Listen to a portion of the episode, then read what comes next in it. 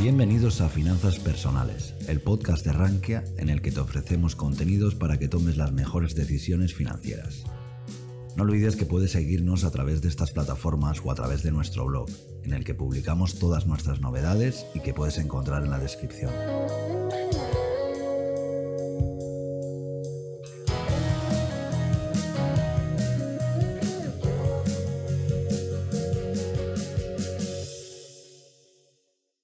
Hola a todos y bienvenidos a esta edición de Yo me quedo en Rankia. Eh, hoy tenemos el placer, ya sabéis que llevamos unas semanas invitando a tanto a foreros, eh, inversores particulares, gestores profesionales y hoy tenemos el placer eh, de tener a Manolo K, o yo le llamo Manolo, pero es Manolo K, como creo que el resto de, todo el mundo le llama, y en Twitter Manolo Z, que podrías explicar luego la diferencia de por qué en Rankia 1 y, en Twitter llevas, llevas otro seudónimo para que el, el que no lo conozca es un inversor particular especializado en fondos de inversión no creo que me equivoque si le, llamáramos como la Biblia de los fondos de inversión, al menos de, en Rankia y en otros foros en los que se encuentra participando. Y es un placer tenerte hoy por aquí, Manolo. Eh, muchas gracias, el placer es mío. Eh, por empezar un, poco eh, para plantear el, debate y a todos los, asistentes para que sepan un poco cómo funcionará la charla, tenemos un poco de preguntas que, que, ya iremos abordando durante todo el debate y luego abriremos para las preguntas que, tengáis preparadas en el chat y así las hacemos estilo un poco consultorio. Manolo, un poco de que todos te conocemos un poco eh, en la parte online, un poco offline, ¿cómo surgió esta pasión tuya por los fondos de inversión? Bueno, pues igual que supongo que muchas personas, cuando vi que seguir ciegamente lo que me decía en la sucursal bancaria, eh, pues daba mal resultado. A ver, yo hasta 2009 mm, pues iba al banco y hacía caso a lo que me decían en el banco, porque yo pensaba, inocente de mí, que eh, si cuando te duele la boca vas al dentista, cuando, porque es un profesional que te va a asesorar y, vas y sabe más que tú de eso y en principio te va a asesorar lo que es mejor para ti, pues con tu dinero yo pensaba que la cuestión era ir al banco porque el del banco sabe más que tú, etcétera, y te va a asesorar bien, etcétera. Bueno, luego vi que las cosas no eran tan, tan sencillas. ¿eh? Entonces, viendo cómo me fue en 2008 y 2009, mm, pues me planteé que no podía eh, limitarme a decir que sí a todo lo que me dijeran en el banco. Que yo seguramente muchos eh, otros foreros habrán, habrán empezado así. claro, entre la mm, gran caída de 2008 que los índices cayeron un poco más de lo que han caído este año, pero no tan rápido. Eh, que luego no me, siguiendo los consejos del banco, tampoco me recuperé tan bien en 2009 como esperaba. Más productos claramente tóxicos, como puedan ser eh, depósitos estructurados. Más el corralito del fondo inmobiliario Santander Banif, que también me pilló. No sé, bueno, la gente que no lleve tanto tiempo en los, en los foros y tal, pues igual no recuerda que hubo un tiempo en que fueron populares en España los fondos inmobiliarios directos. Un fondo inmobiliario directo a diferencia de un indirecto, el indirecto compra acciones de inmobiliarias, el fondo inmobiliario directo compra edificios locales comerciales, centros comerciales, etcétera, para alquilarlos y tal. Y claro, eso es altamente ilíquido. Y todos los fondos eh, inmobiliarios directos españoles en 2009 acabaron en, corralito, o bien, eh, salvo en los casos en los que el propio banco se comprometió a comprar las participaciones a los partícipes que, quisieran, que fue el caso del, inmobiliario del BBV o del BBVA o el del eh, Sabadell, pero los otros, es decir, Santander Banif, eh, eh, Cataluña Caixa y Inverseguro y el de Inverseguros Gestión Seguro Fondo de Inversión, pues los otros tres acaban en corralito. Entonces, claro, yo me planteé que, todo ese tipo de cosas, tanto los corralitos como las, las chufas con los estructurados, que siempre me salían mal, pues había que, poner remedio a eso. Y pues me, puse a, leer, ¿eh? y a buscar en internet y a leer libros. Ahora en esta época es más fácil acceder a, todo este tipo de información que está gratis en, la red. En, aquel entonces, eh, ¿dónde, cuáles fueron tus fuentes de información para, buscar por tu cuenta? Sí, bueno, pues por lo que es eh, lo que es internet, pues ya existía Rankia y ya existía lo que ahora es Finet, que por aquel entonces era Uniens, y había eh, foros en expansión, aunque de expansión estaba ya de capa caída y iba desapareciendo. Y bueno, pues había, había libros. Eh, pues eh, me leí, por supuesto, El inversor inteligente de, Graham. posteriormente leí también el, de, el de Bogle, el del fundador de, de, Vanguard, que todavía me lo leí en inglés, que aún no estaba la versión traducida. y es duro de leer en inglés. Y bueno, también me, puse a leer los eh, boletines trimestrales e informes mensuales de, un montón de, gestoras. Eh, pues eh,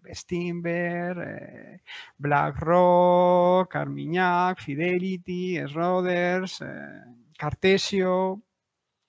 Y bueno, pues ahí pues también fui leyendo cosas. Me leí también las casi todas las cartas a los inversores de Warren Buffett, en inglés, claro. Y bueno, pues después pues ya seguí con más libros, ¿eh? pues los cuatro pilares, por ejemplo, y bueno, y algún otro. En aquel entonces, ahora es sencillo acudir a un montón de comercializadoras y demás, pero en aquel entonces cuando decides salir del ámbito bancario, ¿cómo, cómo fue aquello? Bueno, pues por aquel entonces eh, no había, por ejemplo, pues RoboAdvisors, eh, pues no estaba pues algún otro relativamente reciente como My Investor y todo eso, pero eh, yo acudí a Renta 4. Eh, por aquel entonces, pues lo que había mm, principalmente era eh, Bank Inter, Renta 4, Inversis, que estaba directamente para el minorista, no como ahora, que ya sabéis que es la división entre Inversis y Bank y todo esto. Y muy, muy, muy poquito más había por aquel entonces. Y luego también, eh, también contraté eh, con Bestimber vía Banco Gallego, ya desaparecido, que Banco Gallego era uno de los pocos comercializadores de, de que había. Y en aquel entonces, en la, oferta que, te ofrecía Renta 4 de las gestoras internacionales es la misma que ahora? O, no, no, eh, en ningún sitio. pensar que la inmensa mayoría de los fondos famosos de ahora o bien no existían hace seis años, o bien existían pero no estaban disponibles en España. Es que, eh, de hecho, abrí un, perdón, abrí un hilo sobre esto que titulé In hilo tempore, que no recordar, en el que comentaba cómo estaba la situación en enero de 2014, que fue cuando, a partir de 2014 es cuando fue a empezar a cambiar la cosa. Eh, ¿Qué sucedía con gestoras internacionales? Pues un, tema, no por ser mal pensado, pero, pero creo que, que en parte es por esto. Eh, veníamos de, una época en la que Europa lo había hecho mucho mejor que Estados Unidos. Las empresas de pequeña y mediana capitalización y el sesgo value lo habían hecho mucho mejor que las blue chips de sesgo crecimiento debido a la gran caída de 2000-2002 del estallido de burja.com que afectó mucho más a Estados Unidos y no digamos al Nasdaq que a las bolsas europeas. Y eh, entonces entiendo yo que era muy difícil para un comercializador poder colocar eh, Sailor o Comgest, por hablar de, fondos tipo crecimiento muy prestigiosos ahora, cuando veías que sus resultados eran eh, mucho peores que los de que podía tener Bestinver o Metavalor. Es que eso es una cuestión que igual los que ahora son fans de Fusmith, Sailor, eh, Comgest y similares, no son conscientes de que si se pone en un gráfico del, SP500 o del Nasdaq de 2000 a 2009 y, es que mm, da penica. ¿eh? Igual que si te pones un, eh, comparas eh, el SP500 americano con el Eurostox, por ejemplo, estos últimos 10 años.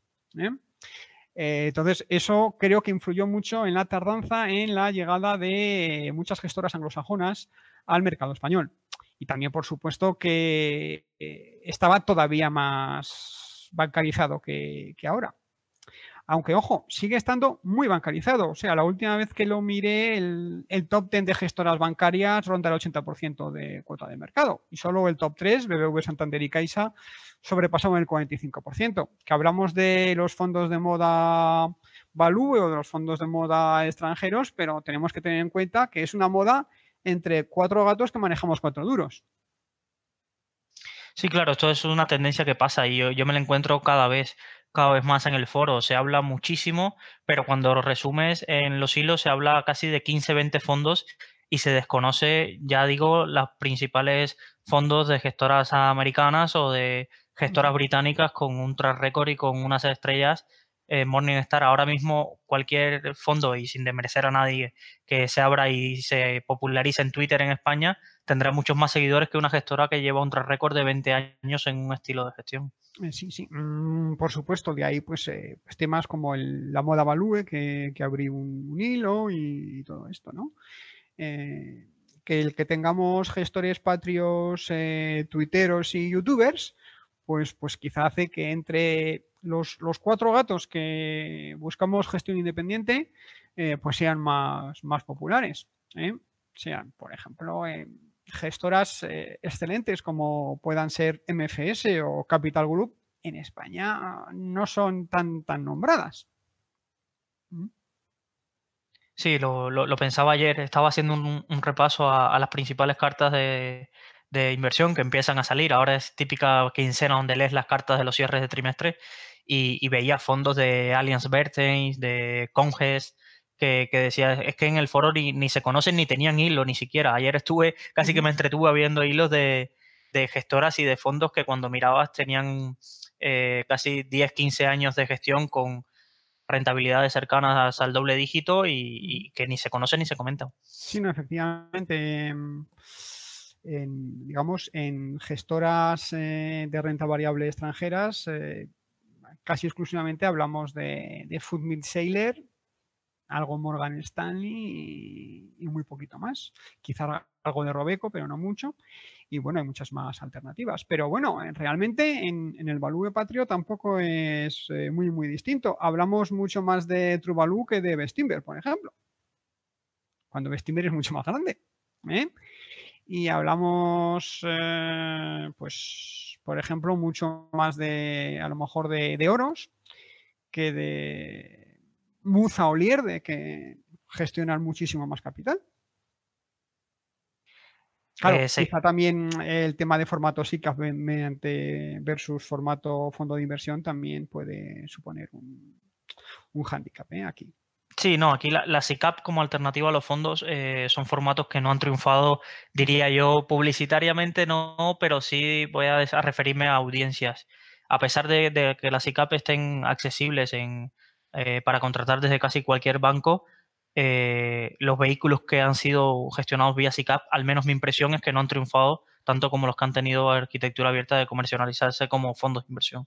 Efectivamente, y de hecho, pues está el caso de, gente que solo comercializaba, eh, gestoras que se dedicaban solo a SICAP, que son más famosas ahora por los fondos, pues, eh, pues Hall, Solventis, por ejemplo, Abaco, em, Kersio, pues son gente que, antes eh, se dedicaban solamente a SICAP y que sí que han pasado al, formato fondo. Algar, por ejemplo, inicialmente era, era SICAP antes de, pasar, o, Kersio antes de pasar a, fondo, ¿no? Aunque no sean gestoras propias.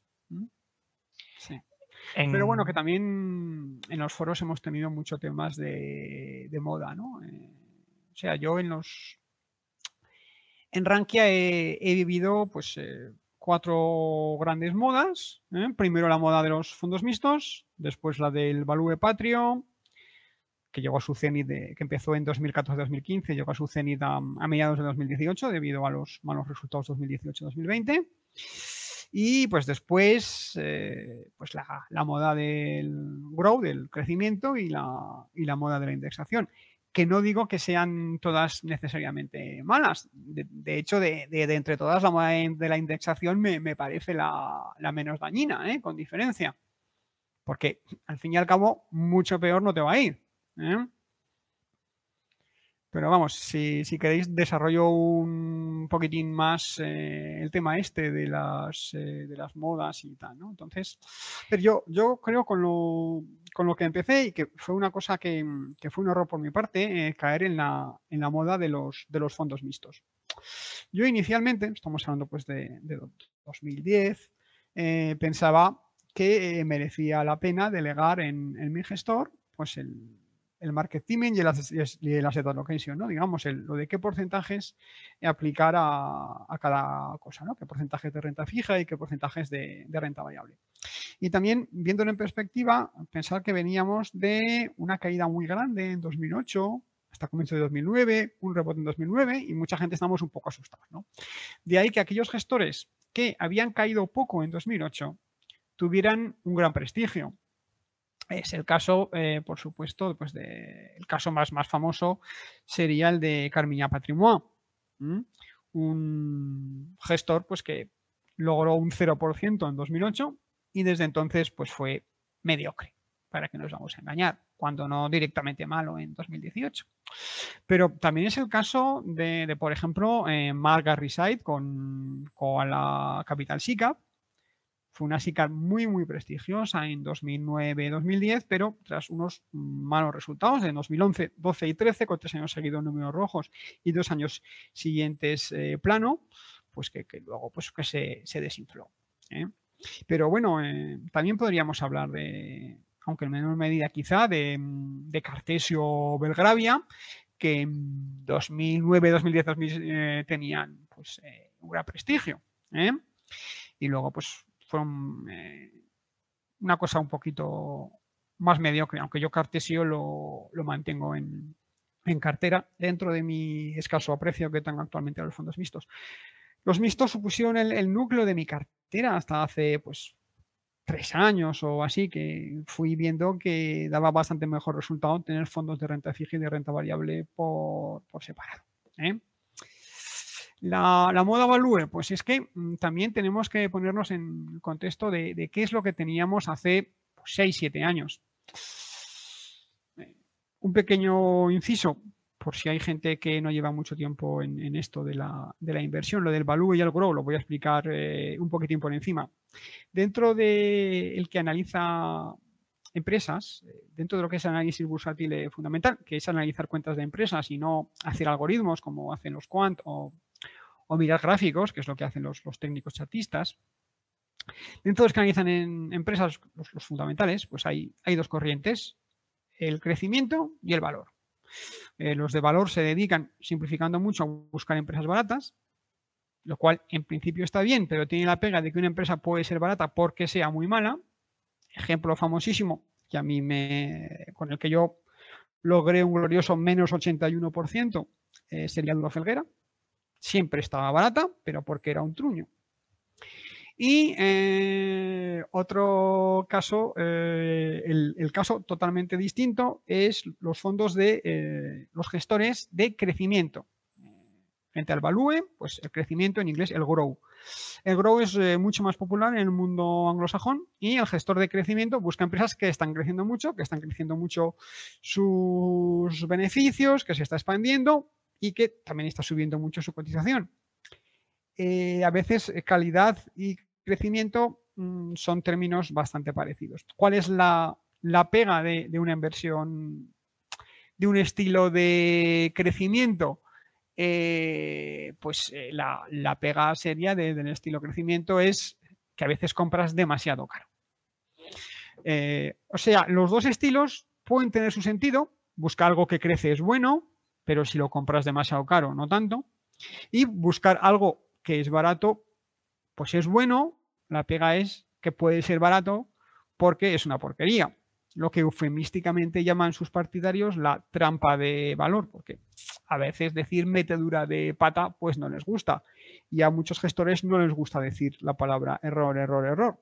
Hay excepciones, ¿eh? o sea, reconozco la gran honestidad de, de Oros en su carta anual 2018 que decía la palabra error 12 o 14 veces, que eso en otros no lo he visto. Y es verdad que cometieron errores, pero hay otros que los han cometido y se van por los cerros de Úbeda con, con circuloquios, con eh, cosas políticamente correctas. ¿De acuerdo? Entonces, eh, ¿por qué la moda Valú en España? Pues porque en 2010, 2000, en 2007, 2010, 2012, pues prácticamente era lo único que había en España. Y lo único que había en España era fundamentalmente Bestinver, con Francisco García Paramés y sus segundos, los que posteriormente eh, fundarían AZ Valor. Y la segunda gestora, mucho más pequeña y más centrada en el mercado doméstico en vez de en el europeo, sería Metagestión con el fondo Metavalor. Más allá de esto, había muy poquito en gestión independiente patria. Estaba lo que yo llamo el exilio suizo, que me refiero a una gestora eh, SIA LTIF de dos gestores españoles, Escher y Jarillo, que eh, habían montado una gestora en Suiza. Esta era quizá la gestora, eh, los gestores españoles más prestigiosos en 2004-2007, hasta que llega a 2008 y menos 67%. Prodigioso. Con una cartera eh, compuesta fundamentalmente de materias primas, small caps y emergentes. Mira cómo hace Tavalor ahora. No quiero decir que tenga que haber paralelismo. Y claro, se pega, te pegas un menos 67 y tienes que recuperar un más 200. Aquí hago hincapié en eh, la gran, gran diferencia que hay, la disparidad que hay entre las subidas y las bajadas, la no linealidad. Si pierdes un 10, tienes que recuperar un 11 porque te quedan 90, no 100. Pero si pierdes un 20, necesitas recuperar un más 25. Si pierdes un 33, necesitas recuperar un más 50. Y si pierdes un 50, necesitas un más 100. Si pierdes un 67, necesitas un más 200. Esto lo comentó eh, Rebuzner ayer eh, en, la, charla que dio. Entonces, bueno, esto hizo, por ejemplo, que los del exilio suizo no fueran tan prestigiosos por aquel entonces. Aunque, bueno, eh, Escher se fue de Sia y fundó Algar y Kersio. Y Algar mm, tuvo buena fama en, junto con su socio Felguera hacia 2015, 2017, pero luego, pues estos dos últimos años ha ido, ha ido flojete.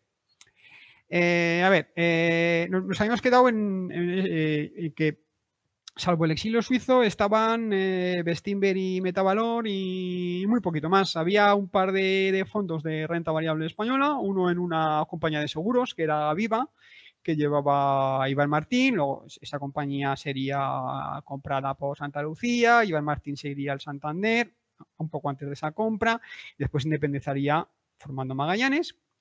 Y aparte de eso, pues estaba IDM y algunas ICAPs que por aquel entonces no conocía nadie. Lo que ahora es Royal Hall, lo que ahora es Abaco, lo que ahora es Augustus Lierde, lo que ahora es eh, Solventis, por ejemplo, pero no las conocía nadie. Y de hecho, salvo quizá Buyan Hall, el resto tampoco es que lo comercialice, tampoco es que sean excesivamente populares. ¿Y eh, qué sucede en 2014-2015? Pues, pues los, dos eh, fenómenos que yo llamo los neovalue y los spin-off value. Los neovalue me refiero a gente nueva que no era muy conocida hasta entonces, pero que se maneja mucho en redes sociales, en Twitter, en foros y que monta su fondo. Generalmente vía un contrato de, gestión o de asesoramiento con, con otra gestora nacional con gestoras como pueden ser pues Renta 4 o GESjuris, y así es como surgen sobre todo Truvalu y Valentum, pero bueno, hay, hay otros más, ¿no? Como, pues no sé, Numantia, por ejemplo, etcétera. ¿Hubo alguno de este estilo antes? Pues como pueda ser Miguel de Juan en Argos, primero en Renta 4 y, posteriormente en, en Esfera. Y esto. Y por otro lado surgen los, los spin-off value, es decir, gente que antes eh, estaba en una gestora, asalariados de una gestora, que se independizan. Eh, los casos más famosos, por supuesto, son el de Iván Martín en, en Magallanes y los de eh, los ex vestimberos que formaron Cobas y, y Valor. Pero entre unos y otros hemos acabado teniendo lo que prácticamente una burbuja de, nuevas gestoras. ¿eh? Lo que yo hace un par de años decía que era la moda del, del hispano, porque no me cuadraba que, hubiera tanto fondo nuevo, tanta gestora nueva y que todos los fondos y gestoras eh, nacionales eh, nuevos dijeran ser, me refiero a gestores independientes, dijeran ser Value, cuando Mm, te vas al mercado anglosajón y hay fondos que dicen ser valor y fondos que dicen ser crecimiento. Mm, de hecho, es mucho más habitual en el mercado anglosajón encontrarse fondos de crecimiento que eh, fondos de, valor. O sea, de hecho, el, si veis en el hilo que abrí en, ahí en Rankia de la moda del valor hace, hace dos años, el día 1 hizo, dos años, concretamente, lo, estaba comprobando. Pues de los 55 gestores que tengo fichados como Value, Eh, esos fondos, en 2007 existían 12 de esos fondos y a 31 de diciembre de 2013 existían 22. Los otros 33 de esos 55 han nacido desde 2014 en la actualidad, que me parece una sobrepoblación de, fondos que me recuerda un poco a cuando salían muchos videoclubs, quiero decir antes de que existiera Netflix y esto, claro, o cuando salían muchas inmobiliarias. ¿eh? Bueno, entonces, esta moda del, del value pues llegó a su cenit hace aproximadamente dos años, en el que los malos resultados de 2008 a, la actualidad, pues quizá les, les ha hecho perder algo de, brillo y en partes eh, le ha dado alas a la moda del crecimiento y la moda de la indexación, que igual está un poco mal decir eh, moda de indexación. ¿eh? hasta 2014 pues tampoco había muchas posibilidades en, España de, esto. Eh, por lo que he comentado antes, de un mejor comportamiento del, valor frente al crecimiento en la década de los 2000 eh, hasta 2009-2010, eh, pues tardaron muchísimo en llegar las, gestoras generalmente anglosajonas, alguna francesa también, que se dedican a, crecimiento. Aunque en el 2000 existían eh, Sailor o, Comgest, que una llegó a España en 2014 y la otra en 2015. Aunque Foodsmith existe en Inglaterra en 2010, en Luxemburgo en 2011, llegó a España a finales de 2017. Y bueno, pues con Capital Group ha aparecido y con algunas otras. ¿eh? Entonces, bueno, esta, moda eh, del, crecimiento llegó mucho más tarde, pero por la sencilla razón de que no tenías alternativa en, España, salvo algo de Morgan Stanley puntualmente, ¿no?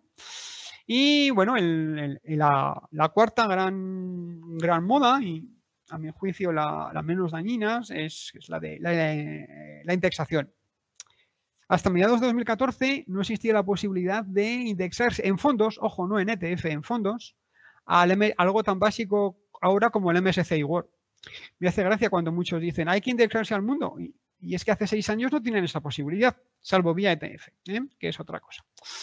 La, primera alternativa a indexación en MSCI World en, España eh, llegaría con vía la comercializadora renta 4 con el, eh, con el Amundi y ese MSCI World hace escasamente seis años, mediados de 2014. Y un año después el gran avance de la comercialización por, eh, por BNP de Vanguard con mínimos eh, decentes, digamos. ¿eh? bueno, pues esto le ha dado alas a la indexación, evidentemente, y además viendo que sus resultados han sido mm, claramente mejores que los del valor, con muchas menores comisiones. Luego, pues ya llegarían otras alternativas, como pueden ser los Robo Advisors, pues primero Indexa, luego Finicens y, todo esto. Y así en principio, así de un poco de, introducción de, modas y tal, pues no, tenía mucho más que... Perfecto, Manolo. ¿eh?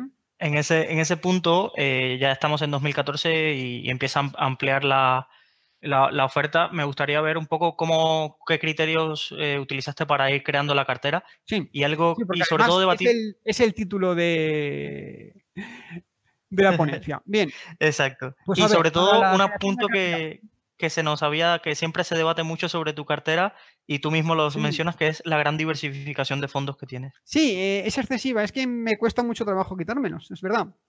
Eh, pues tengo una veintena y yo no aconsejaría que la gente tenga menos. ¿bien? Pero, pero bueno, es que me resulta muy difícil. Bueno, a ver, eh, por supuesto, cada uno tiene su cartera, cada uno tiene sus gustos y cada uno tenemos nuestra, las necesidades. Entonces, lo, primero que creo yo que es básico es tener un poquito, eh, pues, porcentaje de renta fija versus porcentaje de, renta variable. Hay una norma por ahí que se comenta mucho de que si 100 menos tu edad es el, porcentaje que, tienes que tener en, en, renta variable y tal, pero a mí me parece un poquito absurdo porque cada persona es un mundo una persona puede tener 30 años, pero querer pagar el máster de sus hijos y querer cambiarse de coche o de casa y tal, y entonces eso le va a afectar. Y en cambio, un jubilado puede tener pocos gastos y decir, oye, pues esto para cuando se lo queden mis bisnietos. ¿eh? Entonces, eh, esta cuestión, como es muy personal, yo creo que lo mejor para hacerse una idea es ir pegándose los eh, las tests que hay en internet, pues los robo-advisors, como por ejemplo Indexa, tiene unos tests bastante majos, que tú lo vas haciendo y tal. O sea, es, el, sentido del, test de MIFID, de, protección al inversor, de toda la vida. Y eh, te sale unas, unas recomendaciones cuando acabas el test. Yo sí que aconsejaría al que no lo tenga muy claro que lo haga y que, por ejemplo, en el Indexa, pero el Definitions creo que es parecido. Luego, eh, no digo que se den de alta como clientes, ¿eh? por supuesto, que hagan el test y, sin mentir. Y claro, es que hay una cosa aquí muy importante, que no es lo mismo decir, bueno, yo soy capaz de soportar un X% de, de bajada, a luego la, la realidad, que ves ese X% de verdad en tu cartera y la gente se asusta. ¿eh? Entonces, eh, eso es importante y hay que tenerlo claro. Eh, saber mm, plazos, mm, niveles de, volatilidad y de, de caída que, que pueden soportar. Y bueno, entonces con esos test te da porcentaje de renta fija frente a porcentaje de, renta variable. No obstante, lo de porcentaje de renta fija es altamente engañoso porque no tiene eh, nada a que ver unos con otros. No podemos eh, comparar eh, unos fondos de renta fija con otros. Incluso hay más diferencia que entre un fondo de renta variable con otro fondo de renta variable. Un fondo de renta fija, voy a empezar por, la renta fija porque creo que es lo, más desconocido para, mucha gente, aunque aquí en Rankia pues hemos, hemos disfrutado de, ponencias interesantes de, gente como Fernando o de, ranquianos como él o de, de profesionales como, Rafa Valera, ¿eh? Eh, intentando explicar un poquito cómo va el, tema este de, de la renta fija. Eh, pues bien, el, tema de la renta fija es que podemos considerar la renta fija en cartera de dos puntos de vista radicalmente distintos. Uno es considerar la renta fija como algo que me va a aportar menor volatilidad, que no tiene por qué bajar si la bolsa baja, ni subir si la bolsa sube, evidentemente, y que incluso puede descorrelacionar, es decir, que en principio es posible, no digo que seguro, que si la bolsa eh, baje pueda tener cierto margen de subida. Este sería el, caso de la renta fija gubernamental de alta calidad, el Bund alemán o el bono del Tesoro americano. A ver, obviamente en el caso del bono del Tesoro americano tenemos el riesgo adicional de la divisa, que si se cubre divisa, esa cobertura tiene un coste. Es lo que se llaman los fondos que están hedged. Mejor pronunciado, pero bueno, hedged.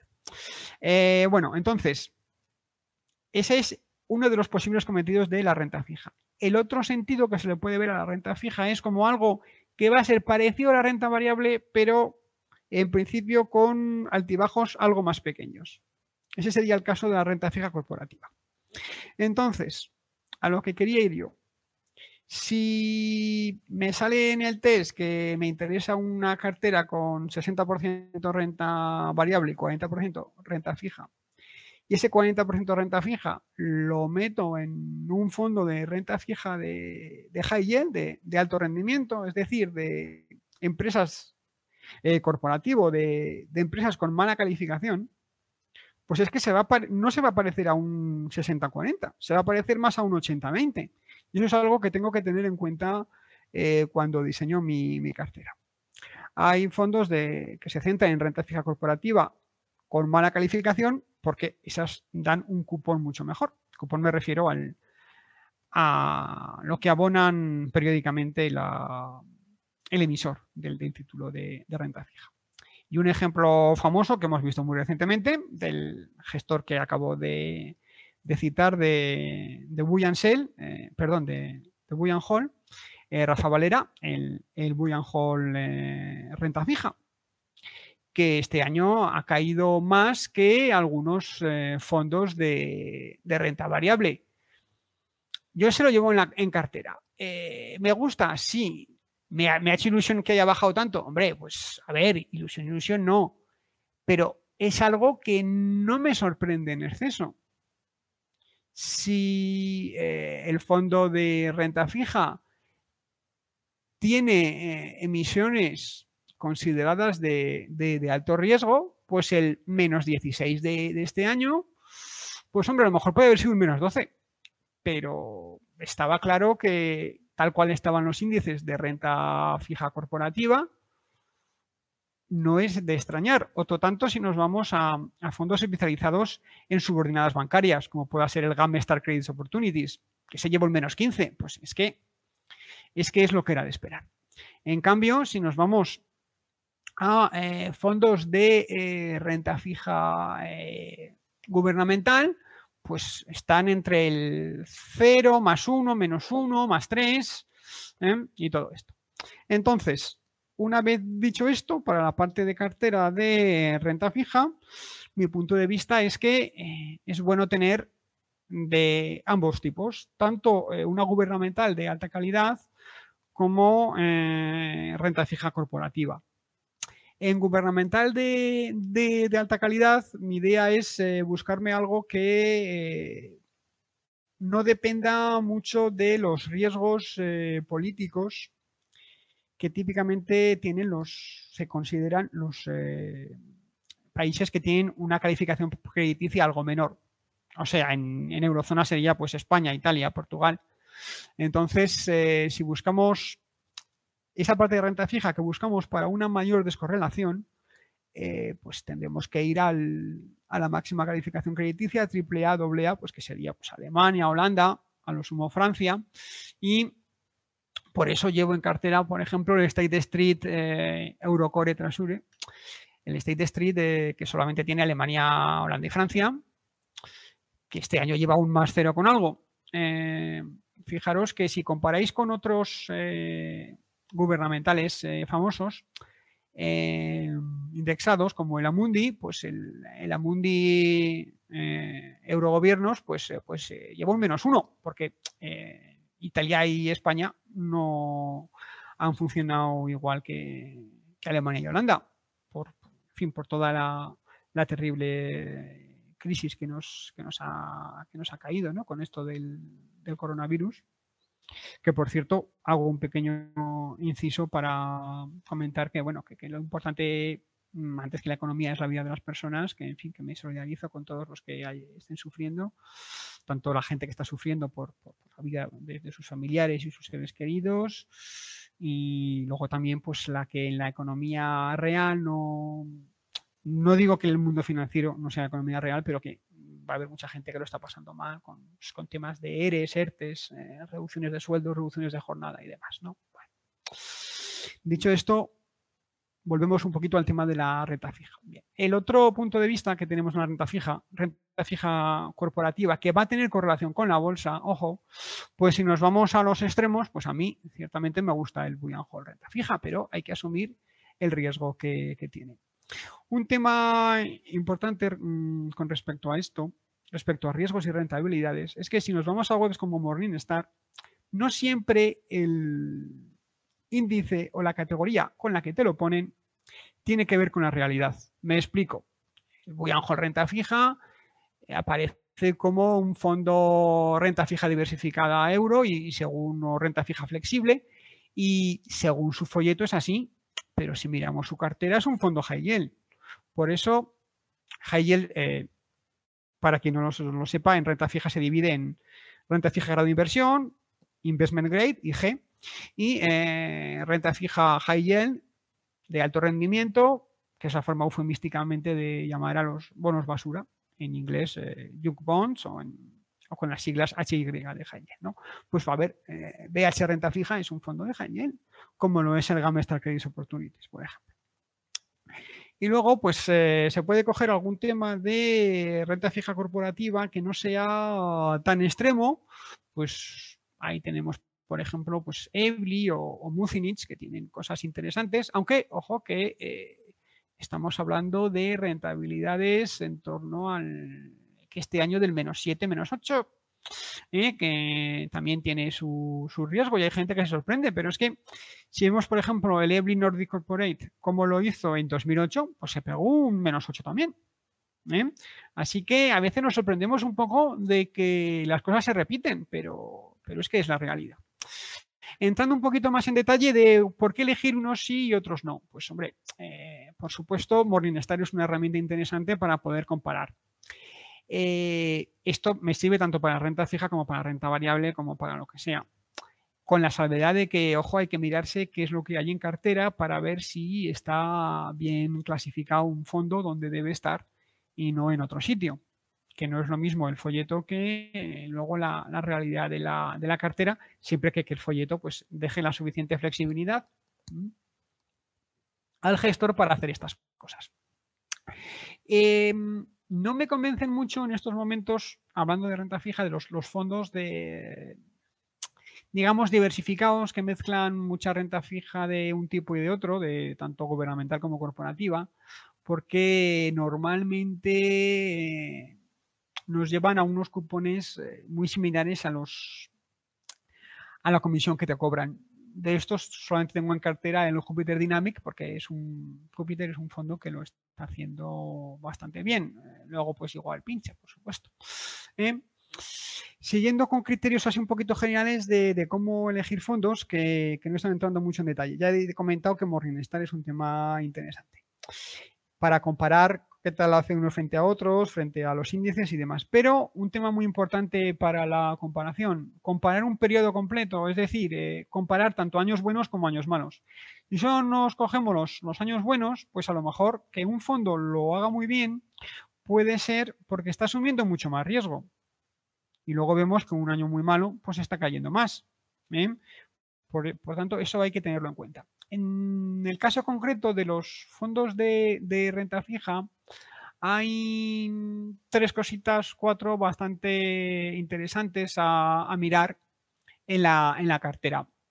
Uno es cuál es el, rating, la calificación crediticia, que como ya sabe todo el mundo es AAA, AA, B para grado de inversión, eh, WB y C, etcétera, para, alto rendimiento.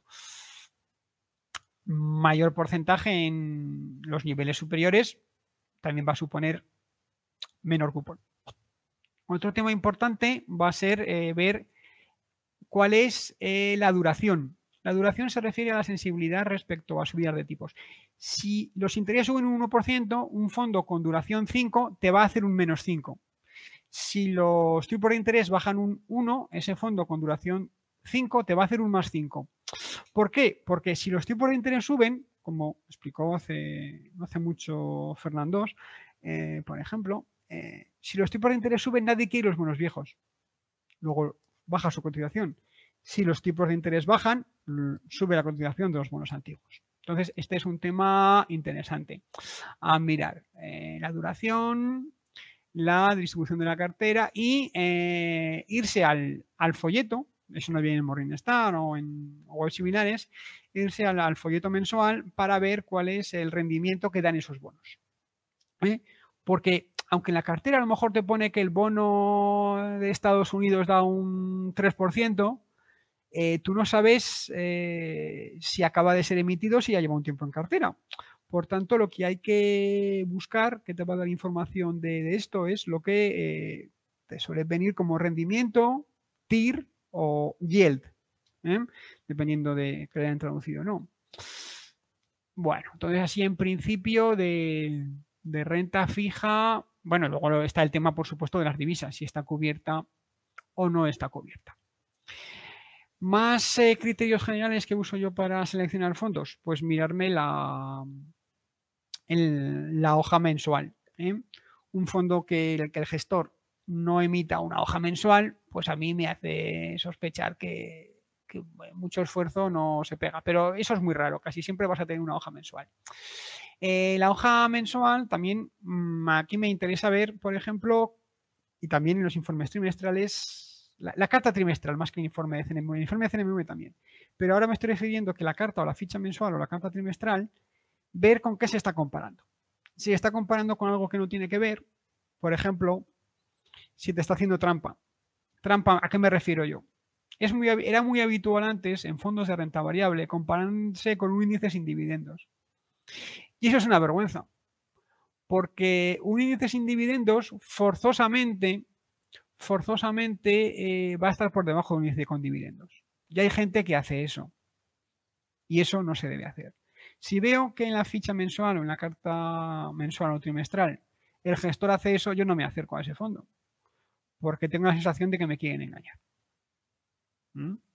Otro tanto si, por ejemplo, te cogen mm, pues, eh, una, un índice y te da la rentabilidad del índice en dólares y la de su fondo en euros. Pues a ver, que yo hago la compra en euros y cobro la nómina en euros y, pago la hipoteca en euros, no en dólares.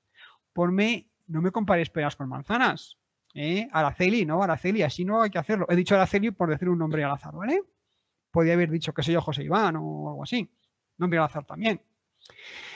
Eh, bueno, pues esas cositas pues ya son unas, eh, unas banderas que se agitan cuando yo veo información de un, de un fondo y que me da un poquito de, de, repelús y pues aunque vaya bien lo, lo, aparto, ¿no? O por ejemplo cuando te ponen gráficas distintas y se comparan con cosas distintas según les convenga. Por ejemplo, para rentabilidad me comparo con una cosa, pero para volatilidad me comparo con otra.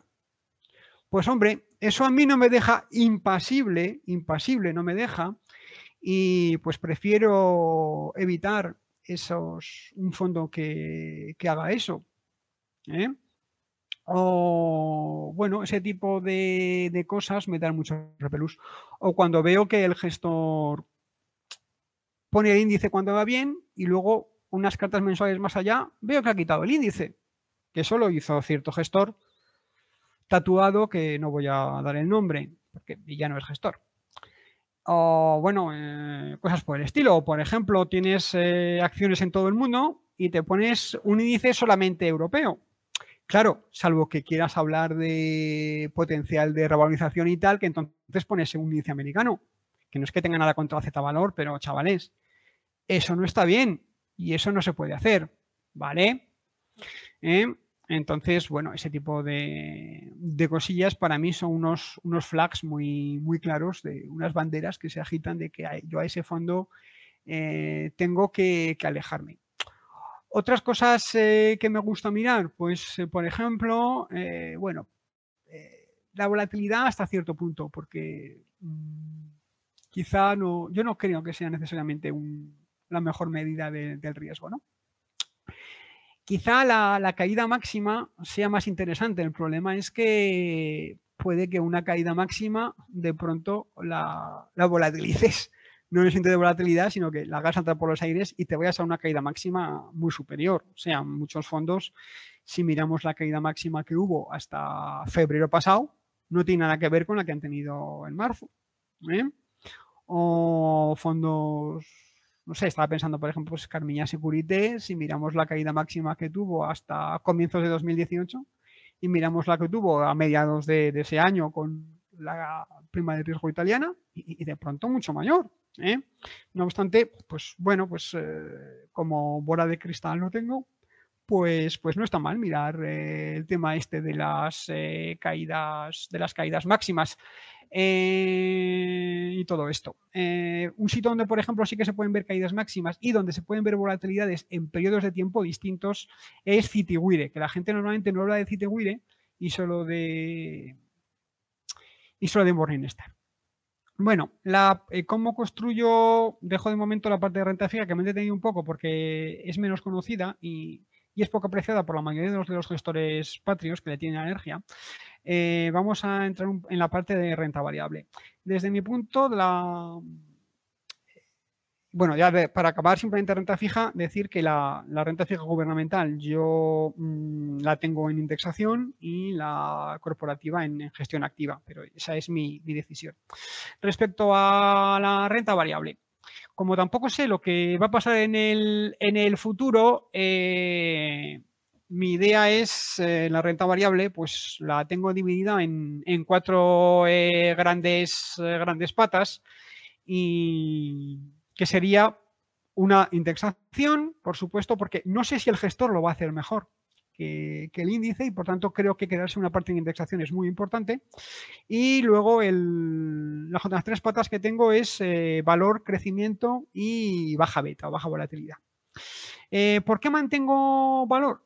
Porque que estos 10 últimos años ha ido peor que crecimiento no me garantiza que los siguientes años lo haga peor.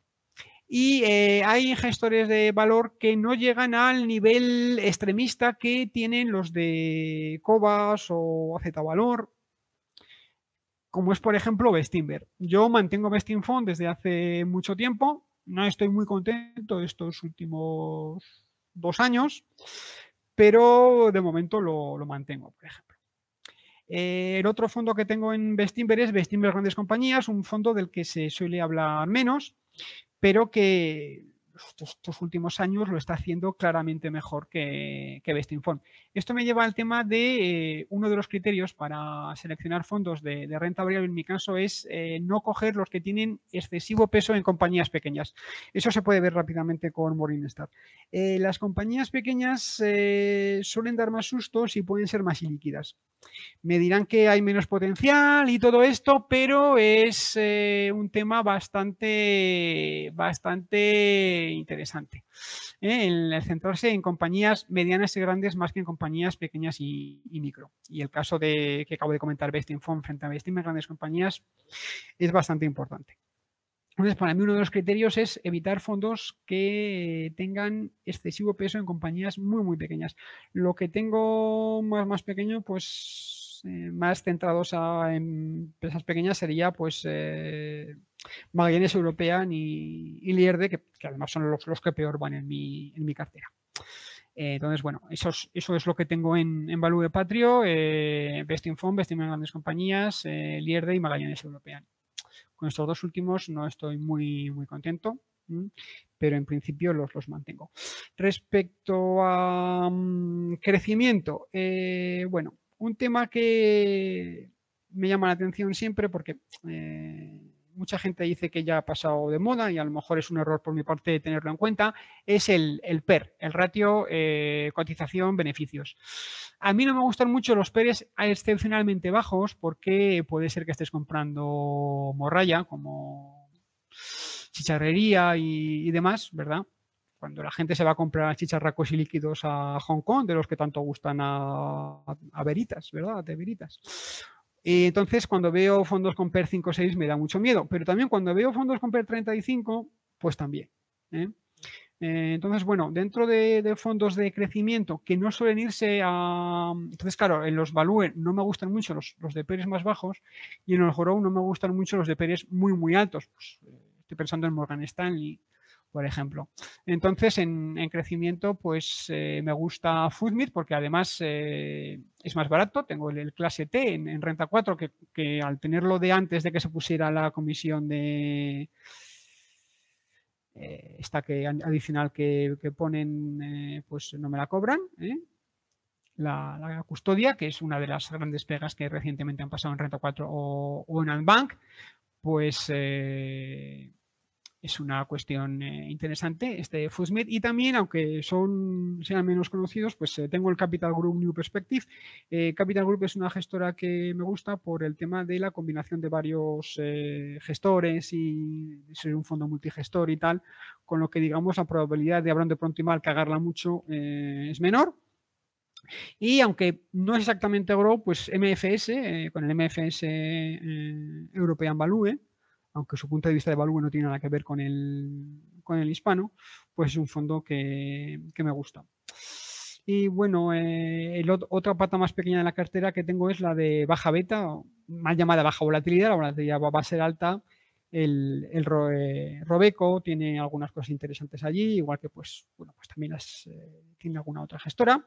Tengo el Robeco QI eh, European Conservative, no me gusta que le llamen Conservative porque no deja de ser eh, renta variable, pero bueno, ese pues, no está yendo mal, aunque el, el, global lo está haciendo bastante más, más pochete. bueno, y luego de casi todos los vistos me los he ido cargando.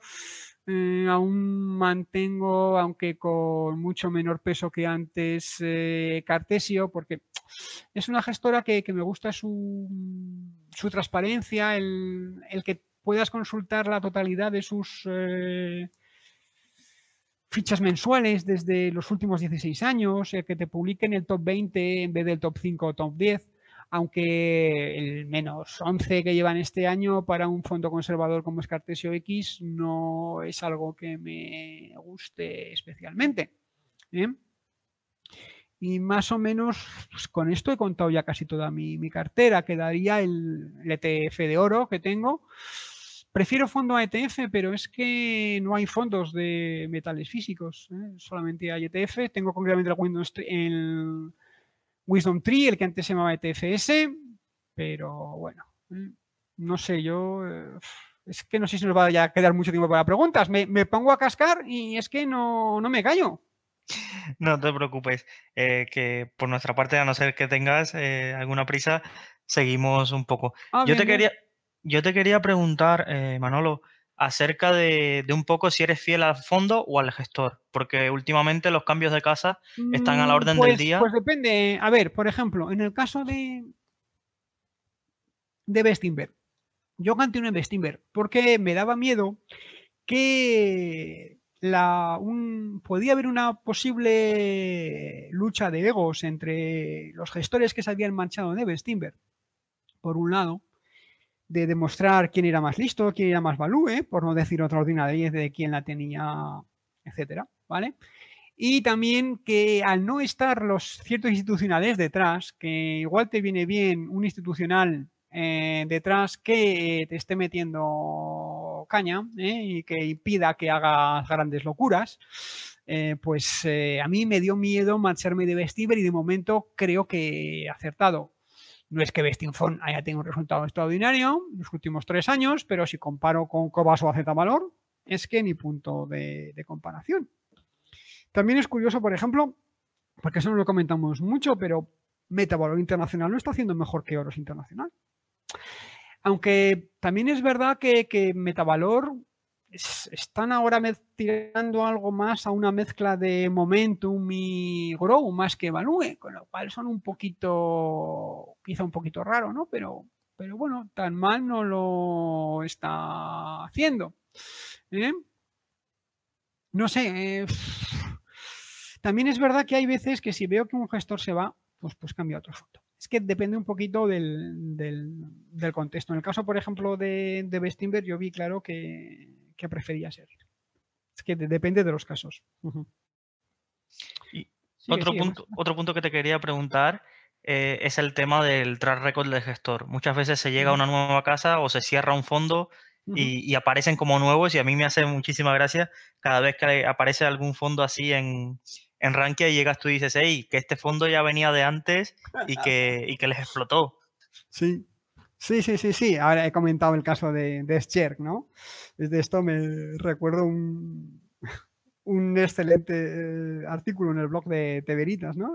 cuando decía, y si para mí ese es el nuevo Scherk y Jarillo, eh, haciendo referencia al, pasado duro en, en CLTIF de, de, de, que luego fue tan, tan prestigioso en Algar. No sé si sigue en Algar, ¿eh? Porque luego también eh, pasa muchas veces que cuando el fondo va bien, el gestor aparece mucho en, Rankia o en otros foros.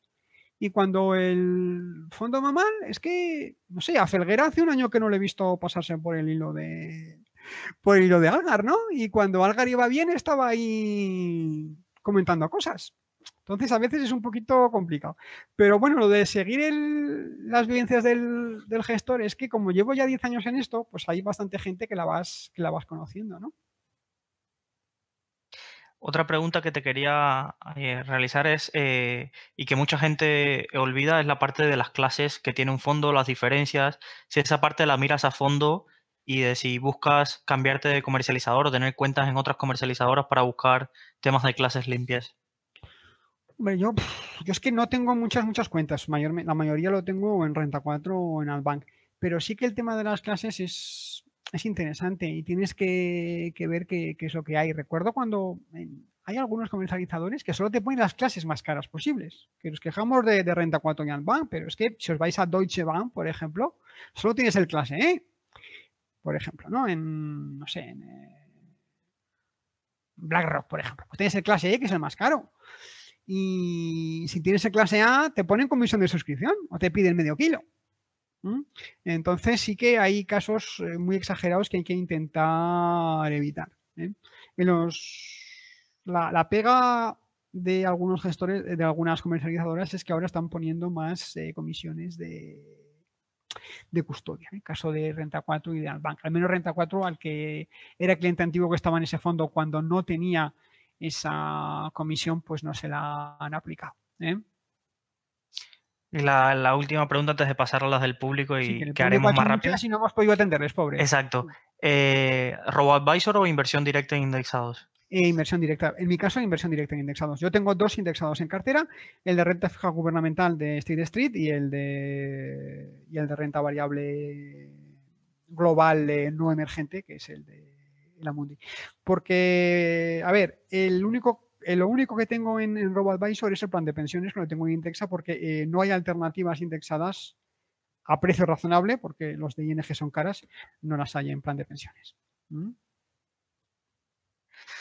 Pues pasamos a las preguntas del público. Irá siendo un gente que llevan aquí tiempo aguantando que les dé la chapa. Sí, no, y agradecer a los más de 600 que han estado. La verdad que es casi de los récords de lo que llevamos en un mes. Qué paciencia, pobres. Exacto.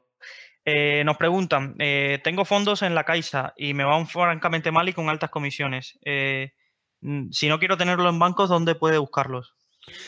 Pues está Renta 4, está My Investor, por ejemplo, esa gente tiene tiene unas cosas bastante mágicas. Antes estaba BNP, pero ahora ya no. Pues eh, probablemente Renta 4 y My Investor. Antbank, dependiendo de cómo, porque Antbank tiene condiciones distintas según si se contrata directamente con ellos o si se contrata a través de, algún agente. Igual es cuestión de, mirar qué, agentes eh, vía Antbank eh, le puedan ofrecer mejores condiciones. Pues, por ejemplo, corredurías de seguros como la del Corte Inglés, que trabaja con que es agente de Antbank, y algunas otras corredurías de seguros y, y EAF pueden tener eh, mejores condiciones que directamente con Antbank.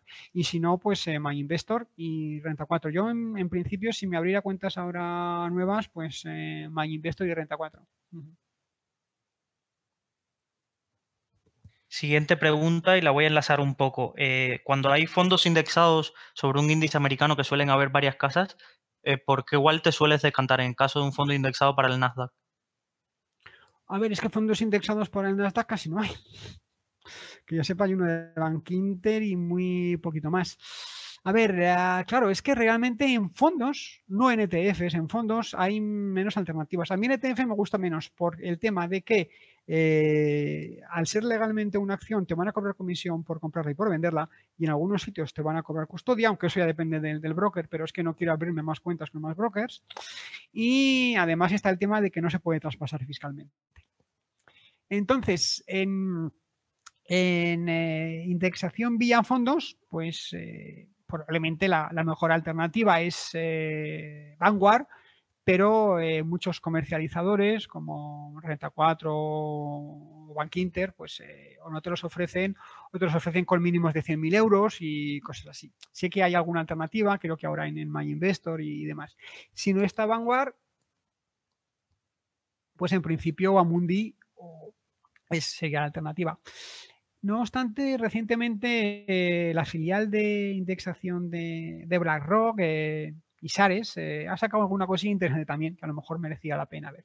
En todo caso, si tienes la posibilidad de, ir con varios, es cuestión de mirar cuál es el que tiene menor comisión y cómo se han comportado en el pasado. En el sentido, a ver, que es indexado, pero que puede que no haya seguido igual de bien el índice en uno que en otro.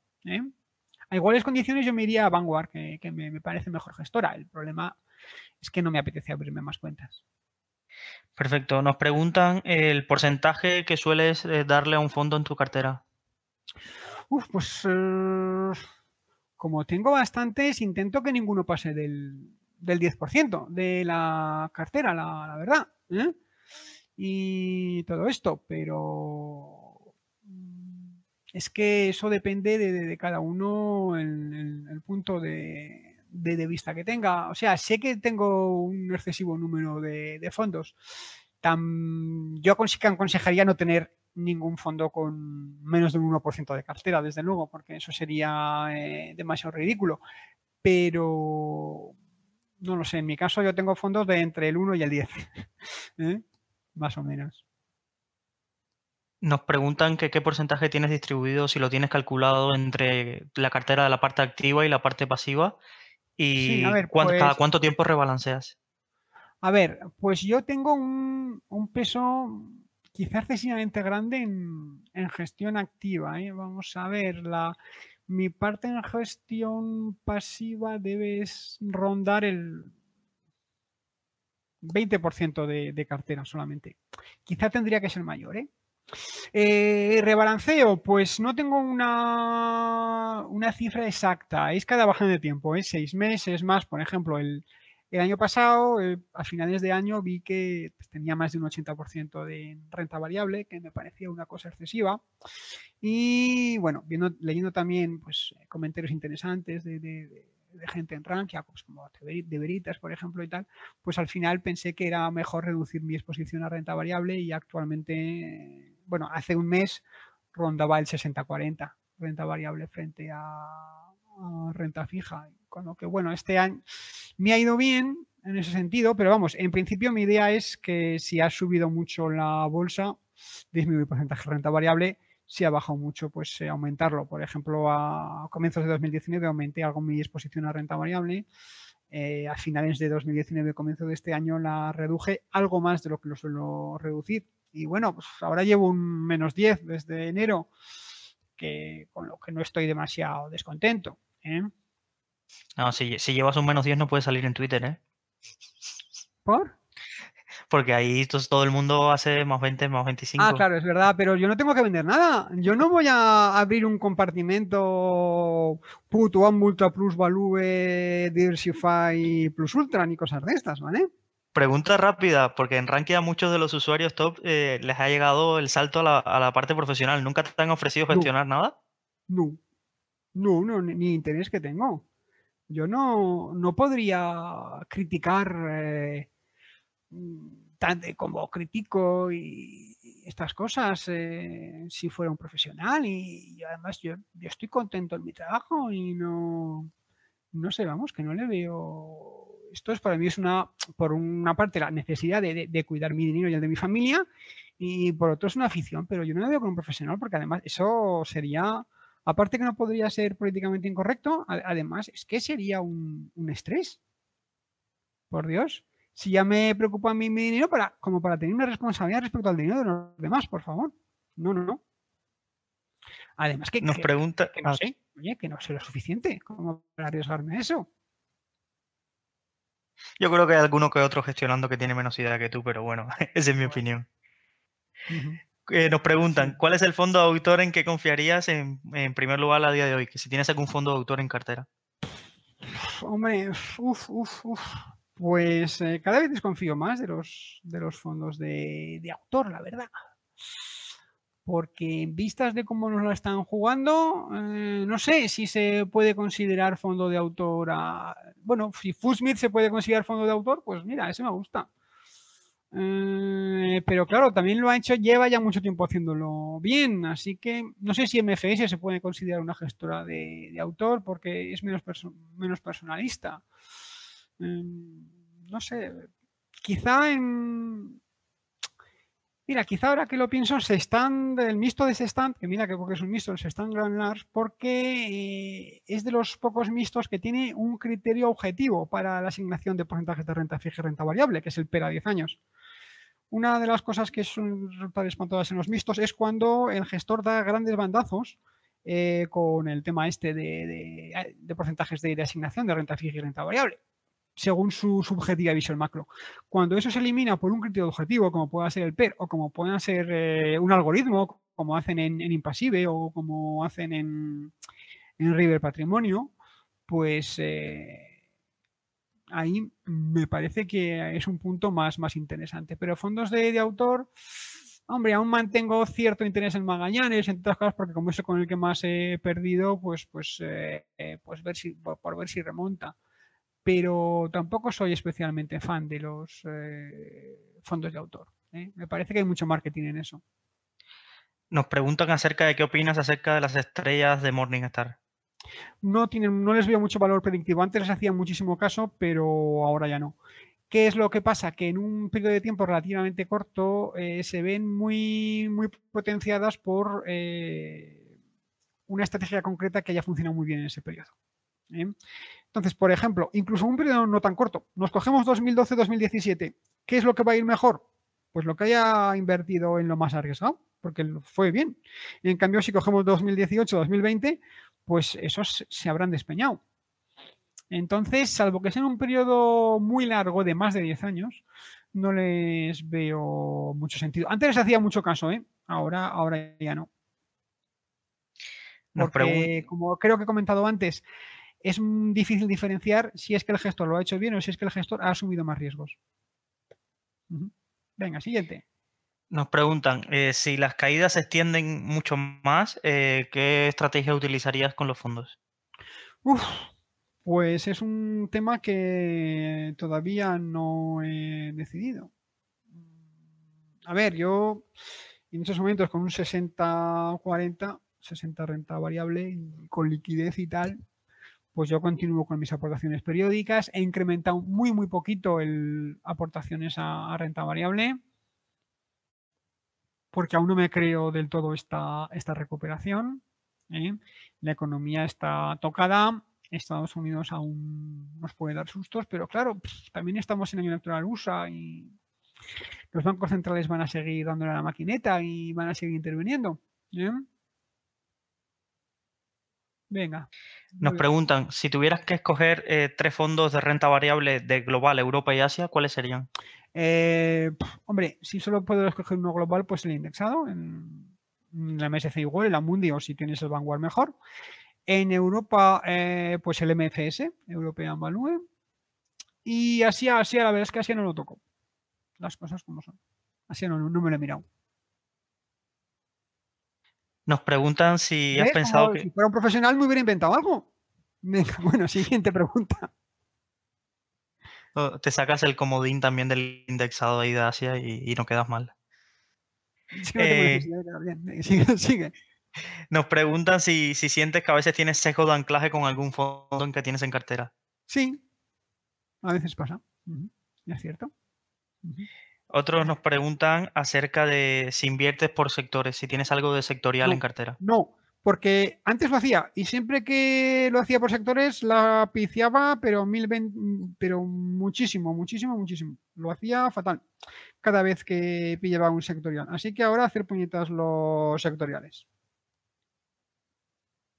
Así, lo reconozco. Siempre que coge un sectorial, he hecho el ridículo. Así que fuera. Ya digo, mira, los quito. Solucionado. Porque que le he pillado siempre. Que es que, ¿qué pasa? Que en los sectoriales nos fijamos cuando lleva mucho tiempo haciéndolo bien y a lo mejor es que está en burbujil y va a reventar. Así que yo, eliminaos. Siguiente. Nos preguntan si ves eh, tener mucha correlación si llevamos el Sailor, el Robeco Global Trend y el Fan Smith. Eh, sí. De hecho, yo hubo un tiempo que llevé el Sailor y el, y el Funsmith y al final me quité el Sailor y lo metí todo en el Funsmith. Porque le veo bastante. A ver, que que igual está bien, ¿eh? Porque uno te compensa al otro, pero como los veía con bastante correlación y el, el Fullmid era más barato, me quedé con el más barato de comisiones. Que el cojo, el tema de comisiones a la larga puede ser interesante. ¿eh? Yo, por ejemplo, ya hace tiempo que dije que jamás pillaría un fondo que cobre más de un 2% de comisión. O uno que cobre un 2% más comisión adicional de rentabilidad. Que por ahí hay fondos gabachos, los gabachos suelen ser los más caros, incluso más que los españoles, que te dicen fijo 2,5 más adicional sobre rentabilidad. Estoy pensando pues en, Sycomore, por ejemplo. Pues no, por ahí no paso. ¿eh? Igual que un fondo de renta fija con 1,5, pues tampoco. O un mixto con 1,8, pues, pues eh, por ahí no paso tampoco. Venga, sigamos. Nos preguntan sobre las carteras gestionadas, en este caso el Santander, pero preguntaré por las carteras gestionadas eh, del Pues yo el tiempo estuve cartera gestionada del Santander y el BBV y fue un espanto. Para eso me voy a un RoboAdvisor antes. De espanto. Tuve carteras gestionadas y no se lo recomiendo a nadie. Ni, con tu dinero, vamos. Nos preguntan acerca de tu opinión de la cartera permanente y fondos relacionados que sigan esta estrategia. Hombre, pues es algo que no lo ha hecho mal. Eh, puede ser interesante. A ver, eh, tampoco hay ningún fondo que siga 100% la cartera eh, permanente. Aquí en España se le puede parecer algo los, el famoso trío de, de, de Esfera, Baelo, Impasive y River, tienen ciertos puntos en común. Aunque, por supuesto, yo no tengo nada en esfera porque esa gente nunca me ha gustado como empresa. Y bueno, es una empresa que ha logrado dos corralitos en dos años, que tiene su mérito. Y perdonar por la ironía. Pero bueno, eh, una vez que esté en, en Adbank, pues eh, ya me, me plantearé si, entro en alguno de, ellos, ¿eh? que, pueden ser interesantes. Eh, Bailo me gusta, pero eso de tener la renta variable exclusivamente en dividendo, pues eh, me parece que centrarse en una única estrategia que no siempre tiene por qué ser la mejor. Desde ese punto de vista me parecen más interesantes pues Impasive o, River, pero como con Impasive me, como si habéis pillado el chiste, me hemos quedado el tema de cómo meten las gráficas de las fichas mensuales comparando peras con manzanas y manzanas con peras cuando les interesa. Pues de, esos tres yo me quedaría con, River. Y en gestión un poquito de ese estilo mm, extranjera, aunque en gestión activa y no pasiva, algo que se le parecería un poco, que comentó hace un tiempo Hervigio, eh, sería eh, BLI, eh, Bank of Luxembourg. BLI tiene el Banque de Luxemburgo, quiero decir, perdón. BLI Global 50, BLI Global, BLI Global 75, que es, pues tiene 50-75, como indica el nombre, en, renta variable, y luego el resto es liquidez, Bund alemán y, ETFs de oro. También se parece un poquito a la cartera permanente. Nunca me acuerdo cómo se llama el gestor este de, de BLI, uno que lleva melenita. Bueno, pues ese. Bien, eh, siguiente. Nos preguntan si en la parte indexada llevas el mundo o también llevas emergente y small cap. Sí. Eh, el MSC igual solamente en renta variable y el State Street de Eurocore de gubernamental renta fija. Sí. Nos preguntan acerca de, de los Fidelity América, para América, pues mira, ese en concreto no, lo sigo. No tengo, no me gustan mucho los fondos monopaís. Perfecto. Nos preguntan acerca de qué herramientas utilizas para comparar fondos o si realizas algo de análisis cuantitativo para compararlo. Eh, para comparar fondos, pues utilizo eh, pues Morningstar para pues, el filtrado, por ejemplo, de capitalización, eh, PER, tamaño de cartera y demás. Utilizo Citewire para el tema de volatilidad y caída máxima a más periodos. Un tema interesante de Citewire que la gente no, siempre se da cuenta es que puedes mirar la volatilidad a un año, a tres, a cinco y a diez y la caída máxima en todos esos periodos, que son Morningstar no te lo da, con lo cual es, eh, en ese sentido Citewire es interesante. Y cuando quiero ver gráficas me gustan más las de Financial Times, eh, FT Data, porque no la suavizan tanto como Morningstar. Morningstar, si te coges una gráfica más de un año, te suaviza mucho los, los picos y mm, a veces te haces más una idea pudiendo ver el, rizado, digamos, ¿no? Dios mío, parezco un chartista.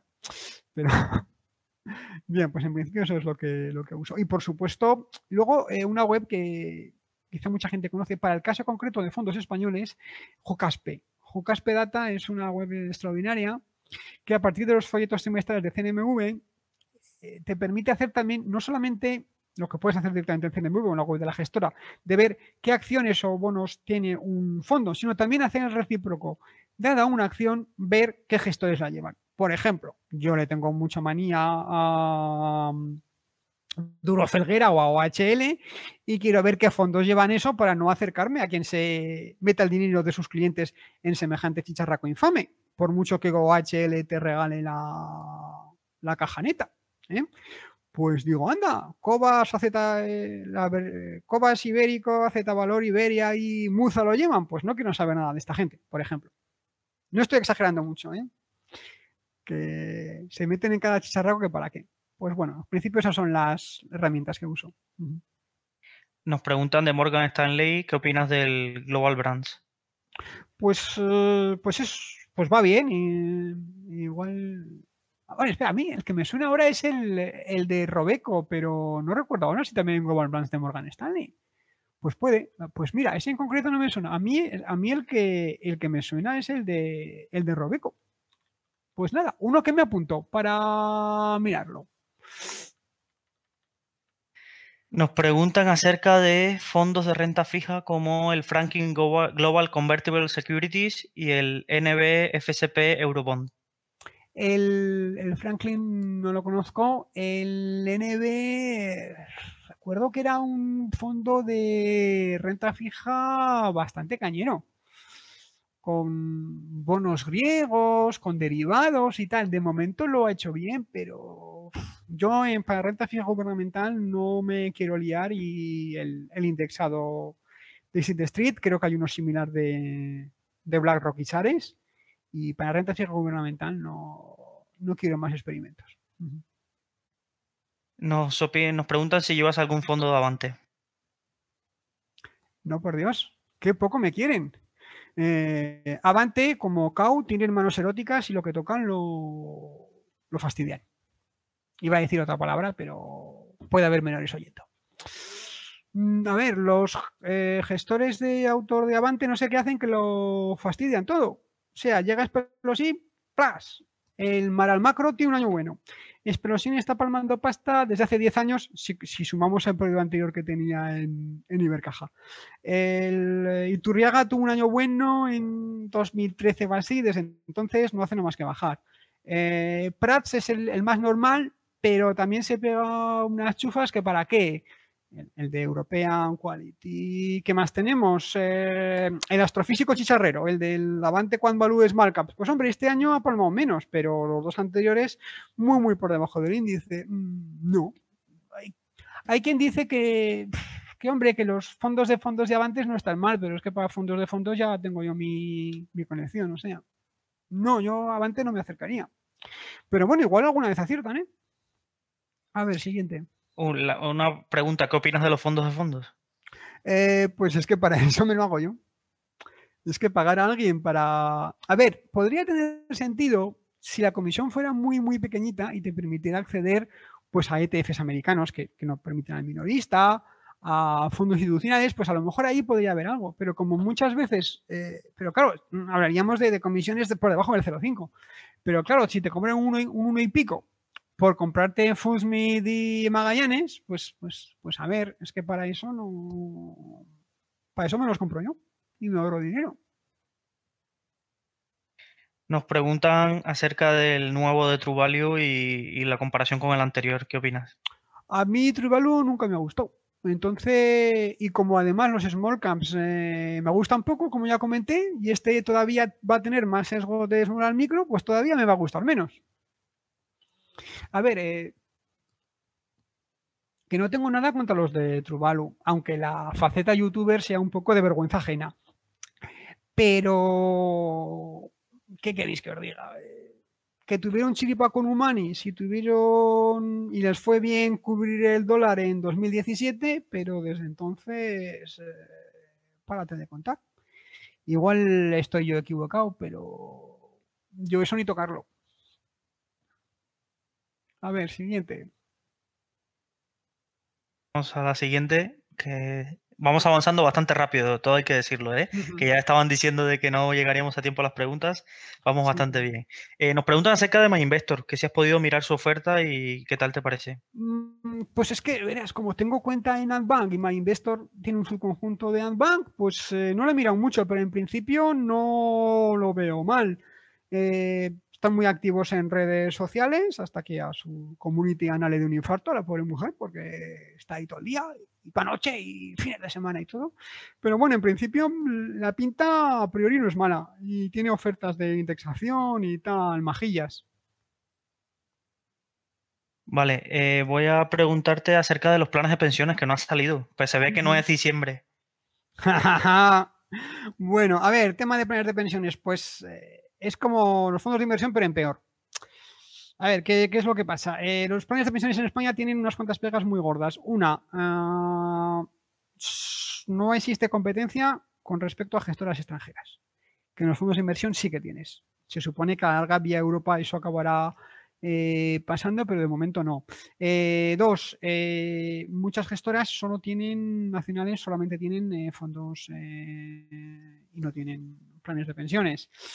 otra cuestión, los que sí que tienen, muchas, muchas veces pues, lo hacen vía otra segunda empresa, porque lamentablemente, por motivos regulatorios, una gestora de fondos no puede ser simultáneamente gestora de pensiones, tiene que crear una filial aparte para eso. Y eso limita mucho a, gestoras pequeñas. De ahí que lleguen a acuerdos con gestoras como mm, pueda ser Inverseguros o, o Caser para, mm, para esto y esto pues siempre es una limitación. En planes de pensiones yo solamente me acercaría o a uno indexado o a uno que sea un clon de un fondo, porque los planes de pensiones casi siempre son mucho, mucho más eh, opacos. Eh, la web de la eh, CNMV no es competente en planes de pensiones y la web de la Dirección General de, Seguros y Fondos de Pensiones es mucho peor que la de CNMV. No tienes un único lugar centralizado donde poder ver informes trimestrales, no tienes notificación de, hechos relevantes, que sí que tienes en, CNMV. Entonces te encuentras eh, un poco a oscuras. yo solamente tendría, ya te digo, un, plan de pensiones que sea clon de un fondo y que lo haya hecho igual que el fondo, que no siempre es así. ¿eh? Es bueno ponerse las gráficas de los dos en, en Morningstar para compararlo y pues, pues, podría ser, pues no sé, todavía mantengo el, el mi plan de pensiones, pero las aportaciones nuevas las, las hago a, Indexa, porque, bueno, eh, es de los pocos motivos por los que veo que, que para mí tendría sentido un robo-advisor. Yo me gustaría que, que cambiara la normativa española y que hubiera una cuenta ahorro pensión, un poco el estilo de las cuentas IRA de Estados Unidos o las ISA británicas. Pero como aquí somos liberales para lo que interesa. Bueno, siguiente. Tenemos preguntas varias acerca de qué aconsejarías a alguien que, comienza en este mundo de los fondos. Pues que, que lea y que estudie mucho. Claro y a una mala, pues quizá un robo-advisor, pero yo intentaría leer y estudiar mucho. Es que no hay otra. Perfecto. Te pregunto acerca de todas estas ofertas, que ¿qué prefieres? ¿Clases limpias o las devoluciones de retrocesiones? ¿Y qué peligro le ves a, estas, a estos tipos de ofertas? Hombre, yo preferiría clases limpias, claro. Lo que pasa que no creo que sea sostenible el mantener en el tiempo clases limpias siempre. Ya vimos que a BNP, que no es un chiringuito pequeño, no le ha funcionado. Entonces, pues ya veremos qué pasa en el futuro. ¿Mm?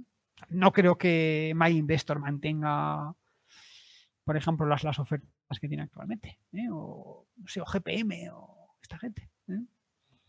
El todo gratis no funciona o el todo casi gratis solo funciona durante un tiempo o si tienes mucho volumen pues ya veremos en qué acaba. Que a mí me gustaría, ¿eh? pero, pero claro, es que el intermediario quiere sacar pasta.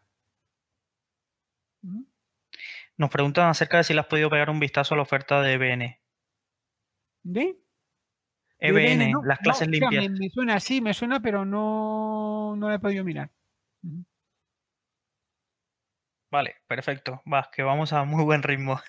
Eh, nos preguntan acerca de los fondos temáticos indexados, como los típicos temáticos de salud, sanitario, y más allá de los temáticos indexados, voy a preguntarte por la oferta de PICTEC de eh, fondos temáticos. ¿Qué opinas? Eh, pues temáticos sectoriales eh, a mí no me gustan porque siempre la he fastidiado.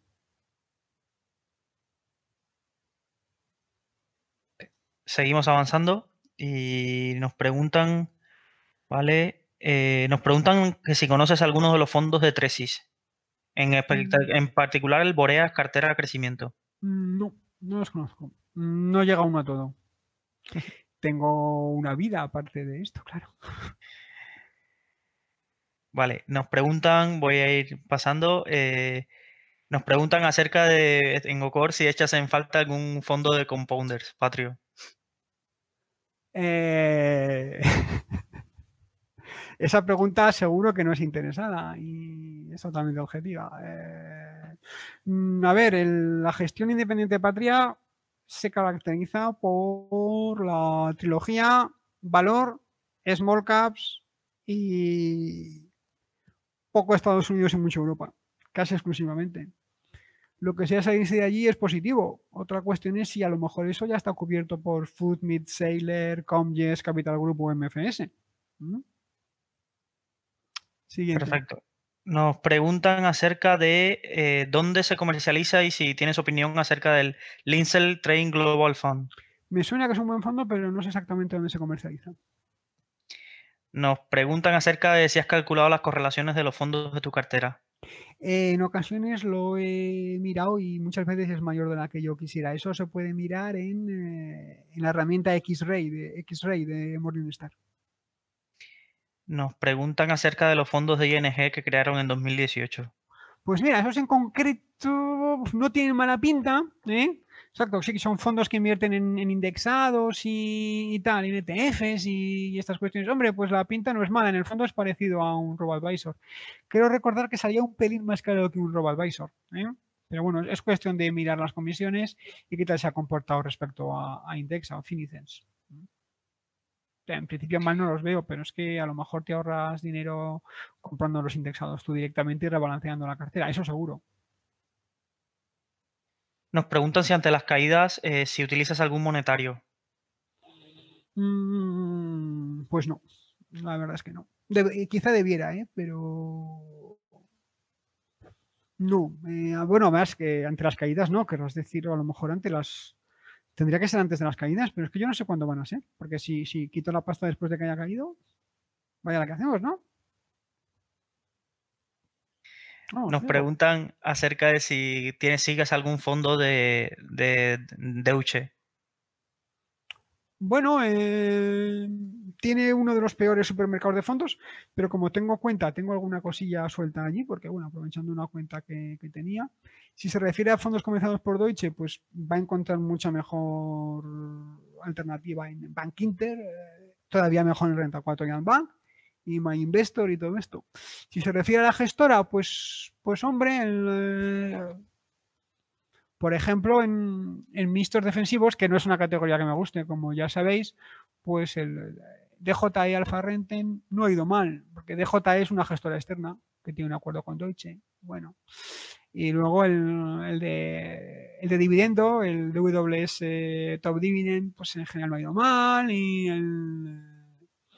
y para los que les gusten todas esas cosas raras de gestión alternativa, long short y tal, el, el Caldemorgen se supone que no ha ido muy mal. Pero es que a mí todas esas cosas de gestión alternativa, pues no me convencen, porque darle tanta libertad al gestor, de que cojo renta fija, renta variable y lo mezclo con derivados, con divisas, para ti, para tan, al final casi siempre acaba siendo una receta para el desastre. De momento que el de Morgan mal no ha ido, pero lo tuve un tiempo en cartel y lo acabé quitando porque todas estas cosas de mi historia alternativos a mí me acaban dando bastante, bastante la verdad. Nos preguntan acerca de eh, algún fondo de Ibercaja, si tienes. Bueno, pues como tengo la nómina y la hipoteca y tal ahí en Ibercaja, pues, pues por tema de comisiones y tal me viene bien tener una pequeña cantidad, pero no hay mucha cosa que me guste mucho. En tiempo estuve en Ibercaja Alfa de Esperosín. Fíjense, qué épocas aquellas. Cuando en tiempo subía, y hace años de esto. Y fue bastante desastroso Espero sin tuvo un 2009-2010 muy bueno, un 2011 espantoso, un 2012 muy mediocre. Luego se fue a Avante, donde ha tenido uno o dos años buenos desde, entonces y lleva 10 años formando pasta. Eh, en tiempo estuve en Ibercaja Utilities porque cuando me gustaban los sectoriales, el sector Utilities, pues con compañías eléctricas y tal, había, no había muchas alternativas, pero lo acabé quitando. Hombre, para alguien que tenga obligación de tener algo en Ibercaja, pues hombre, dentro de la morralla de, mixtos defensivos, quizá el Ibercaja tenga alguno un poquito menos malo de lo normal, pero vamos, tampoco es gran cosa. Tiene ahora alguna que otra posibilidad de algún fondo internacional, ¿eh? pero muy poquita cosa. ¿eh?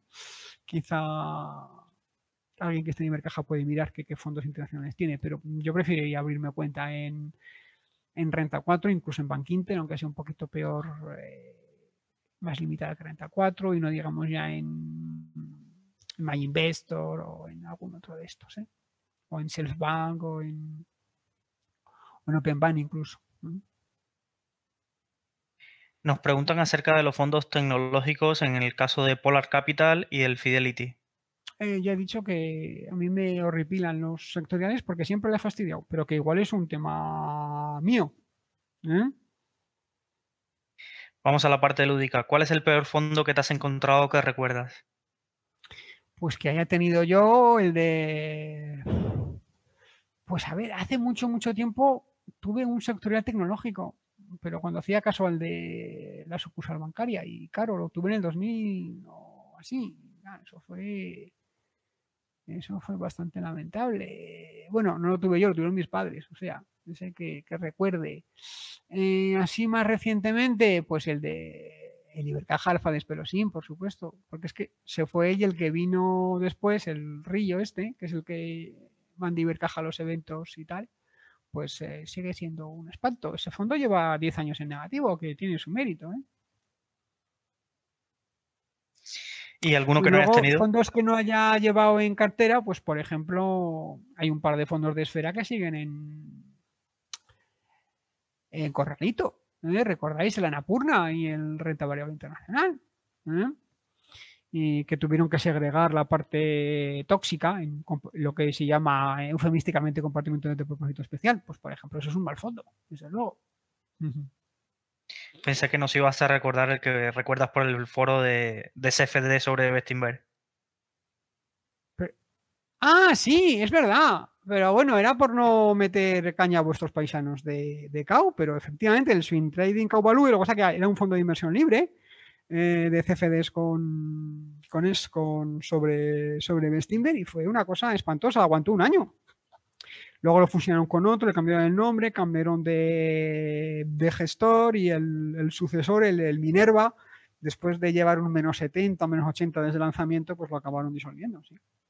Pero vamos, en 2011, hacer un menos 30 en un mes en 2011 tiene muchísimo mérito. ¿eh? Muchísimo. Ahí eh, José Iván y Lorenzo se lucieron. Nos preguntan acerca de Indexa. ¿Qué opinión tienen? Manos eróticas, Dime. Sí, perdona. Nos preguntan por Indexa. ¿Qué, opinión tienes de Indexa? Bueno, eh, para plan de, es donde tengo las aportaciones actuales de plan de pensiones van allí. Mm, yo para fondos como tal no lo tendría porque los prefiero contratar directamente, pero mal no lo veo. ¿eh? Eh, nos preguntan acerca de capital mínimo para empezar a invertir en fondos. ¿A partir de qué capital le ves sentido?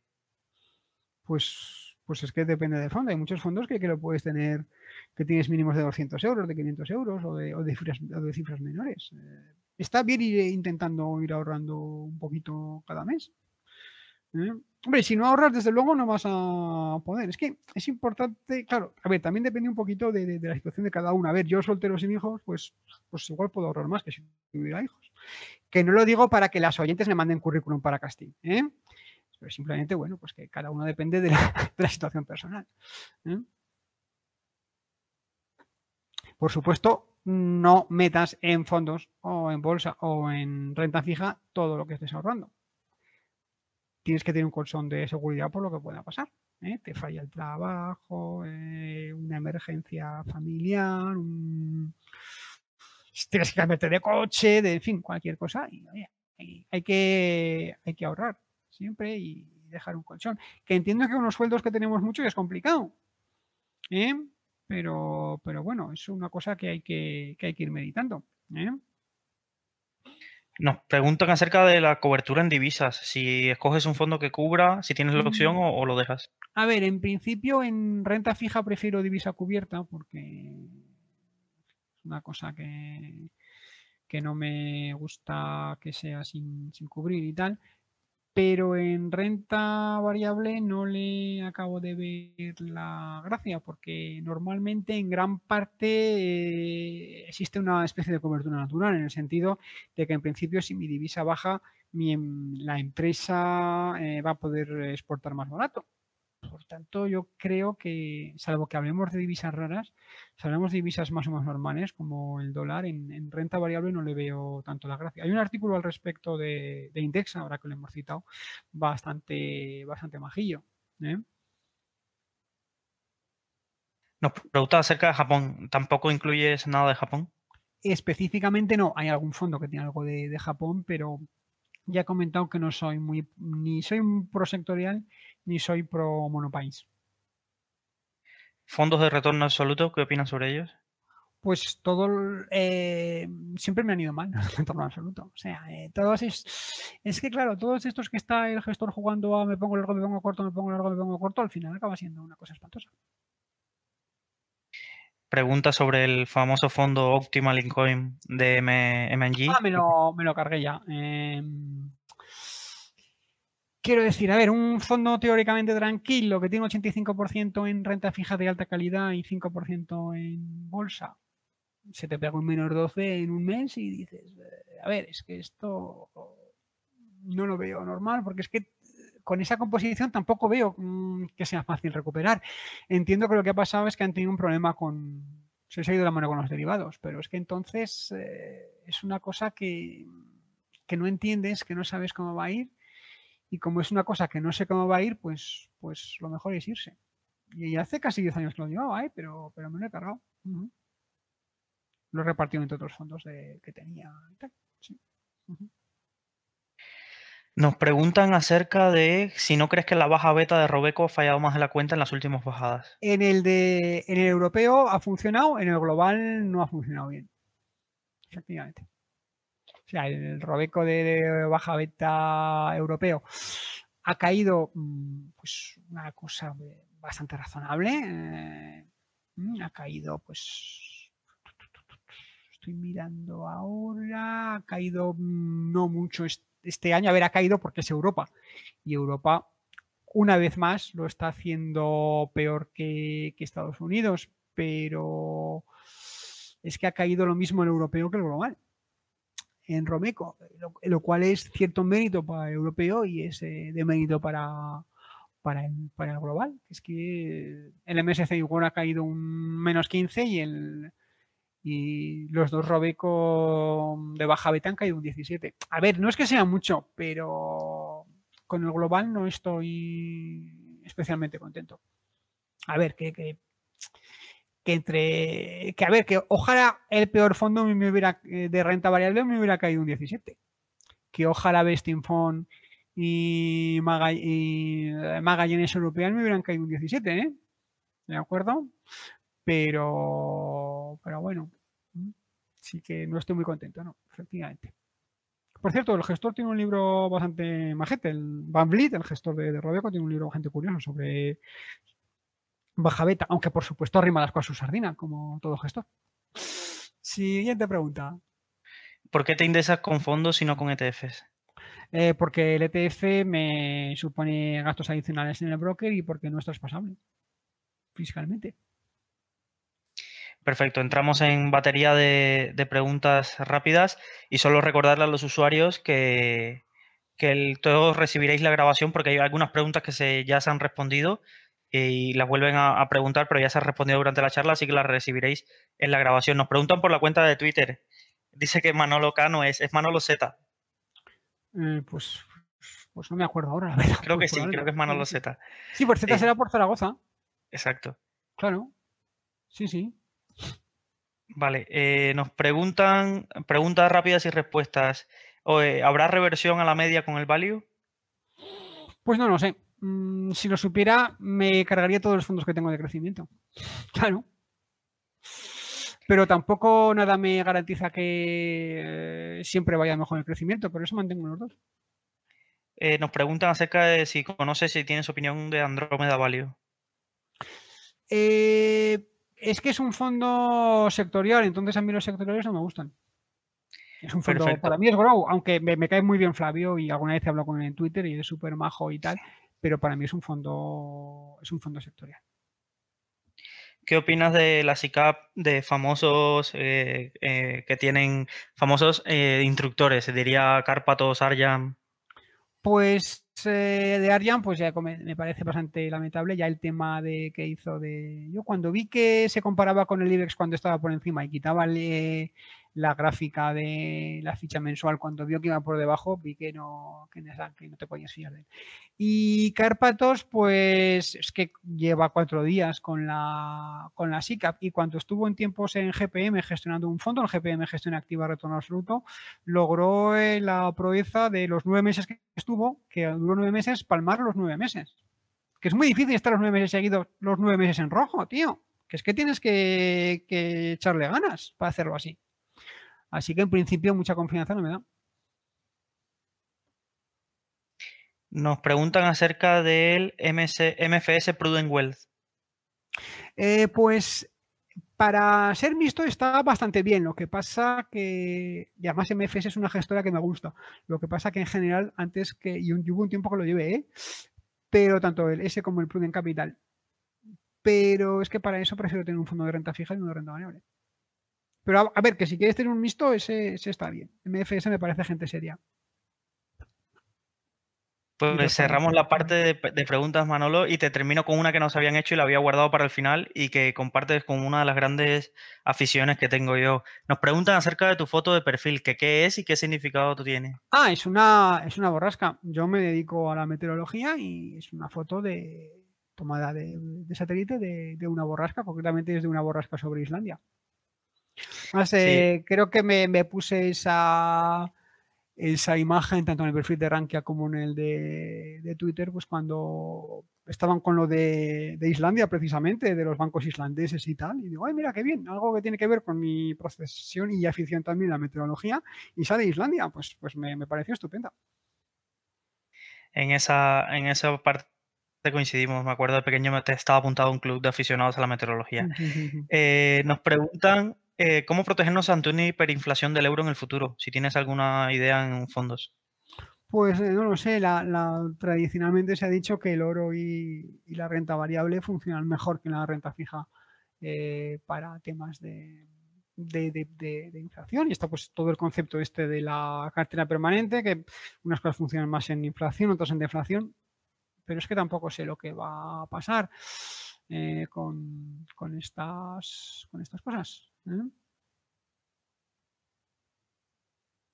Vale, y la última. Eh, si, tengo 20 fondos es porque no tengo bola de cristal. Tendría una. La última. Es más, si tuviera bola de cristal tendría una acción. La que iba a subir, claro. Nos preguntan, y también como no iba relacionado con el tema eh, de hoy, eh, si inviertes en acciones, ¿qué acciones llevas? Ah, pues tengo alguna. de acciones extranjeras tengo exclusivamente Berkshire Hathaway, BRKB, las B porque soy pobre. Si fuera rico tendría la A y haría un DCA mensual de BRKA, pero eso es para los de Bilbao.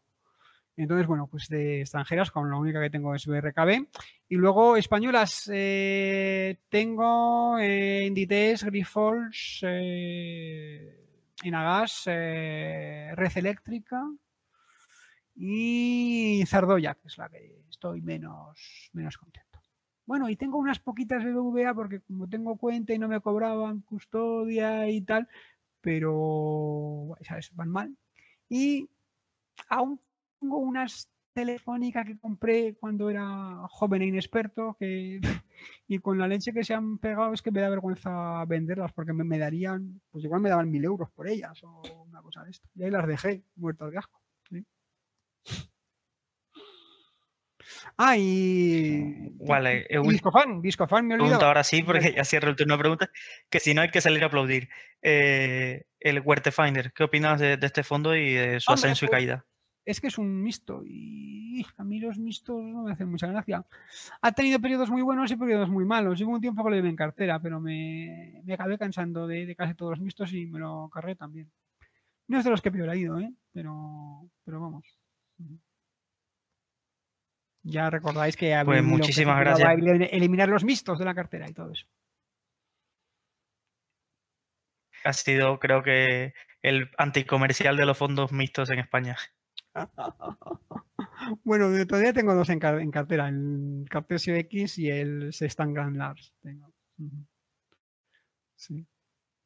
Porque bueno, el Cartesio le tengo cierto aprecio y Sextan porque porque son eh, una cosa, digamos, eh, objetiva, ¿no? El PER, según el PER voy aumentando y disminuyendo la exposición a bolsa.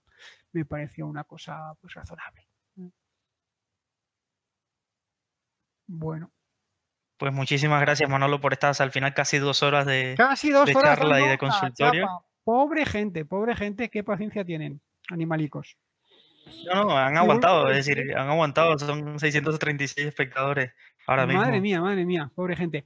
Y oye, que yo soy un, que yo no soy un profesional, ¿eh? o sea, que, que, yo soy un amateur y que, que, yo no sé quién para asesorar, ¿eh? Además, no les he hecho MIFIZ a ninguno de los 600 y pico, ¿eh? Así mismo, así mismo, pero, pero nada, que te pueden seguir en Twitter, te pueden seguir en el foro de fondos, que siempre estás por ahí dando tu, opinión.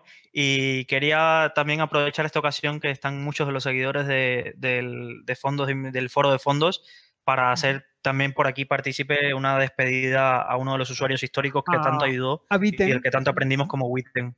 Wittens es alguien que sabía más que yo de, fondos, que estuvo un tiempo en Rankia, se fue, estuvo un tiempo en más dividendos hasta que, falleció. ¿eh? Entonces, tanto en Rankia como en más dividendos se le tiene muchísimo cariño. Me parece una, era una persona extraordinaria, que sabía mucho más que yo de fondos, que argumentaba muy bien todo lo que comentaba. Y bueno, pues oye, al final eh, son cosas que, que pasan y es, es, es, muy triste el, tema de, de Me, me, enteré hace poco vía, vía Hervigio, creo recordar. Muchísimas gracias, Manuel. Pues oye. Y los invitamos a seguir durante toda esta semana eh, la programación.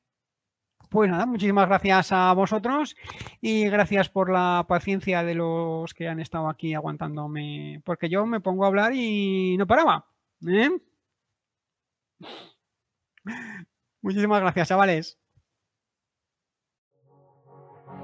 Si te ha gustado este contenido, recuerda que puedes estar al día de todas nuestras novedades suscribiéndote a cualquier plataforma desde la que nos escuches o a través de nuestro blog en Rankia que te dejamos en la descripción.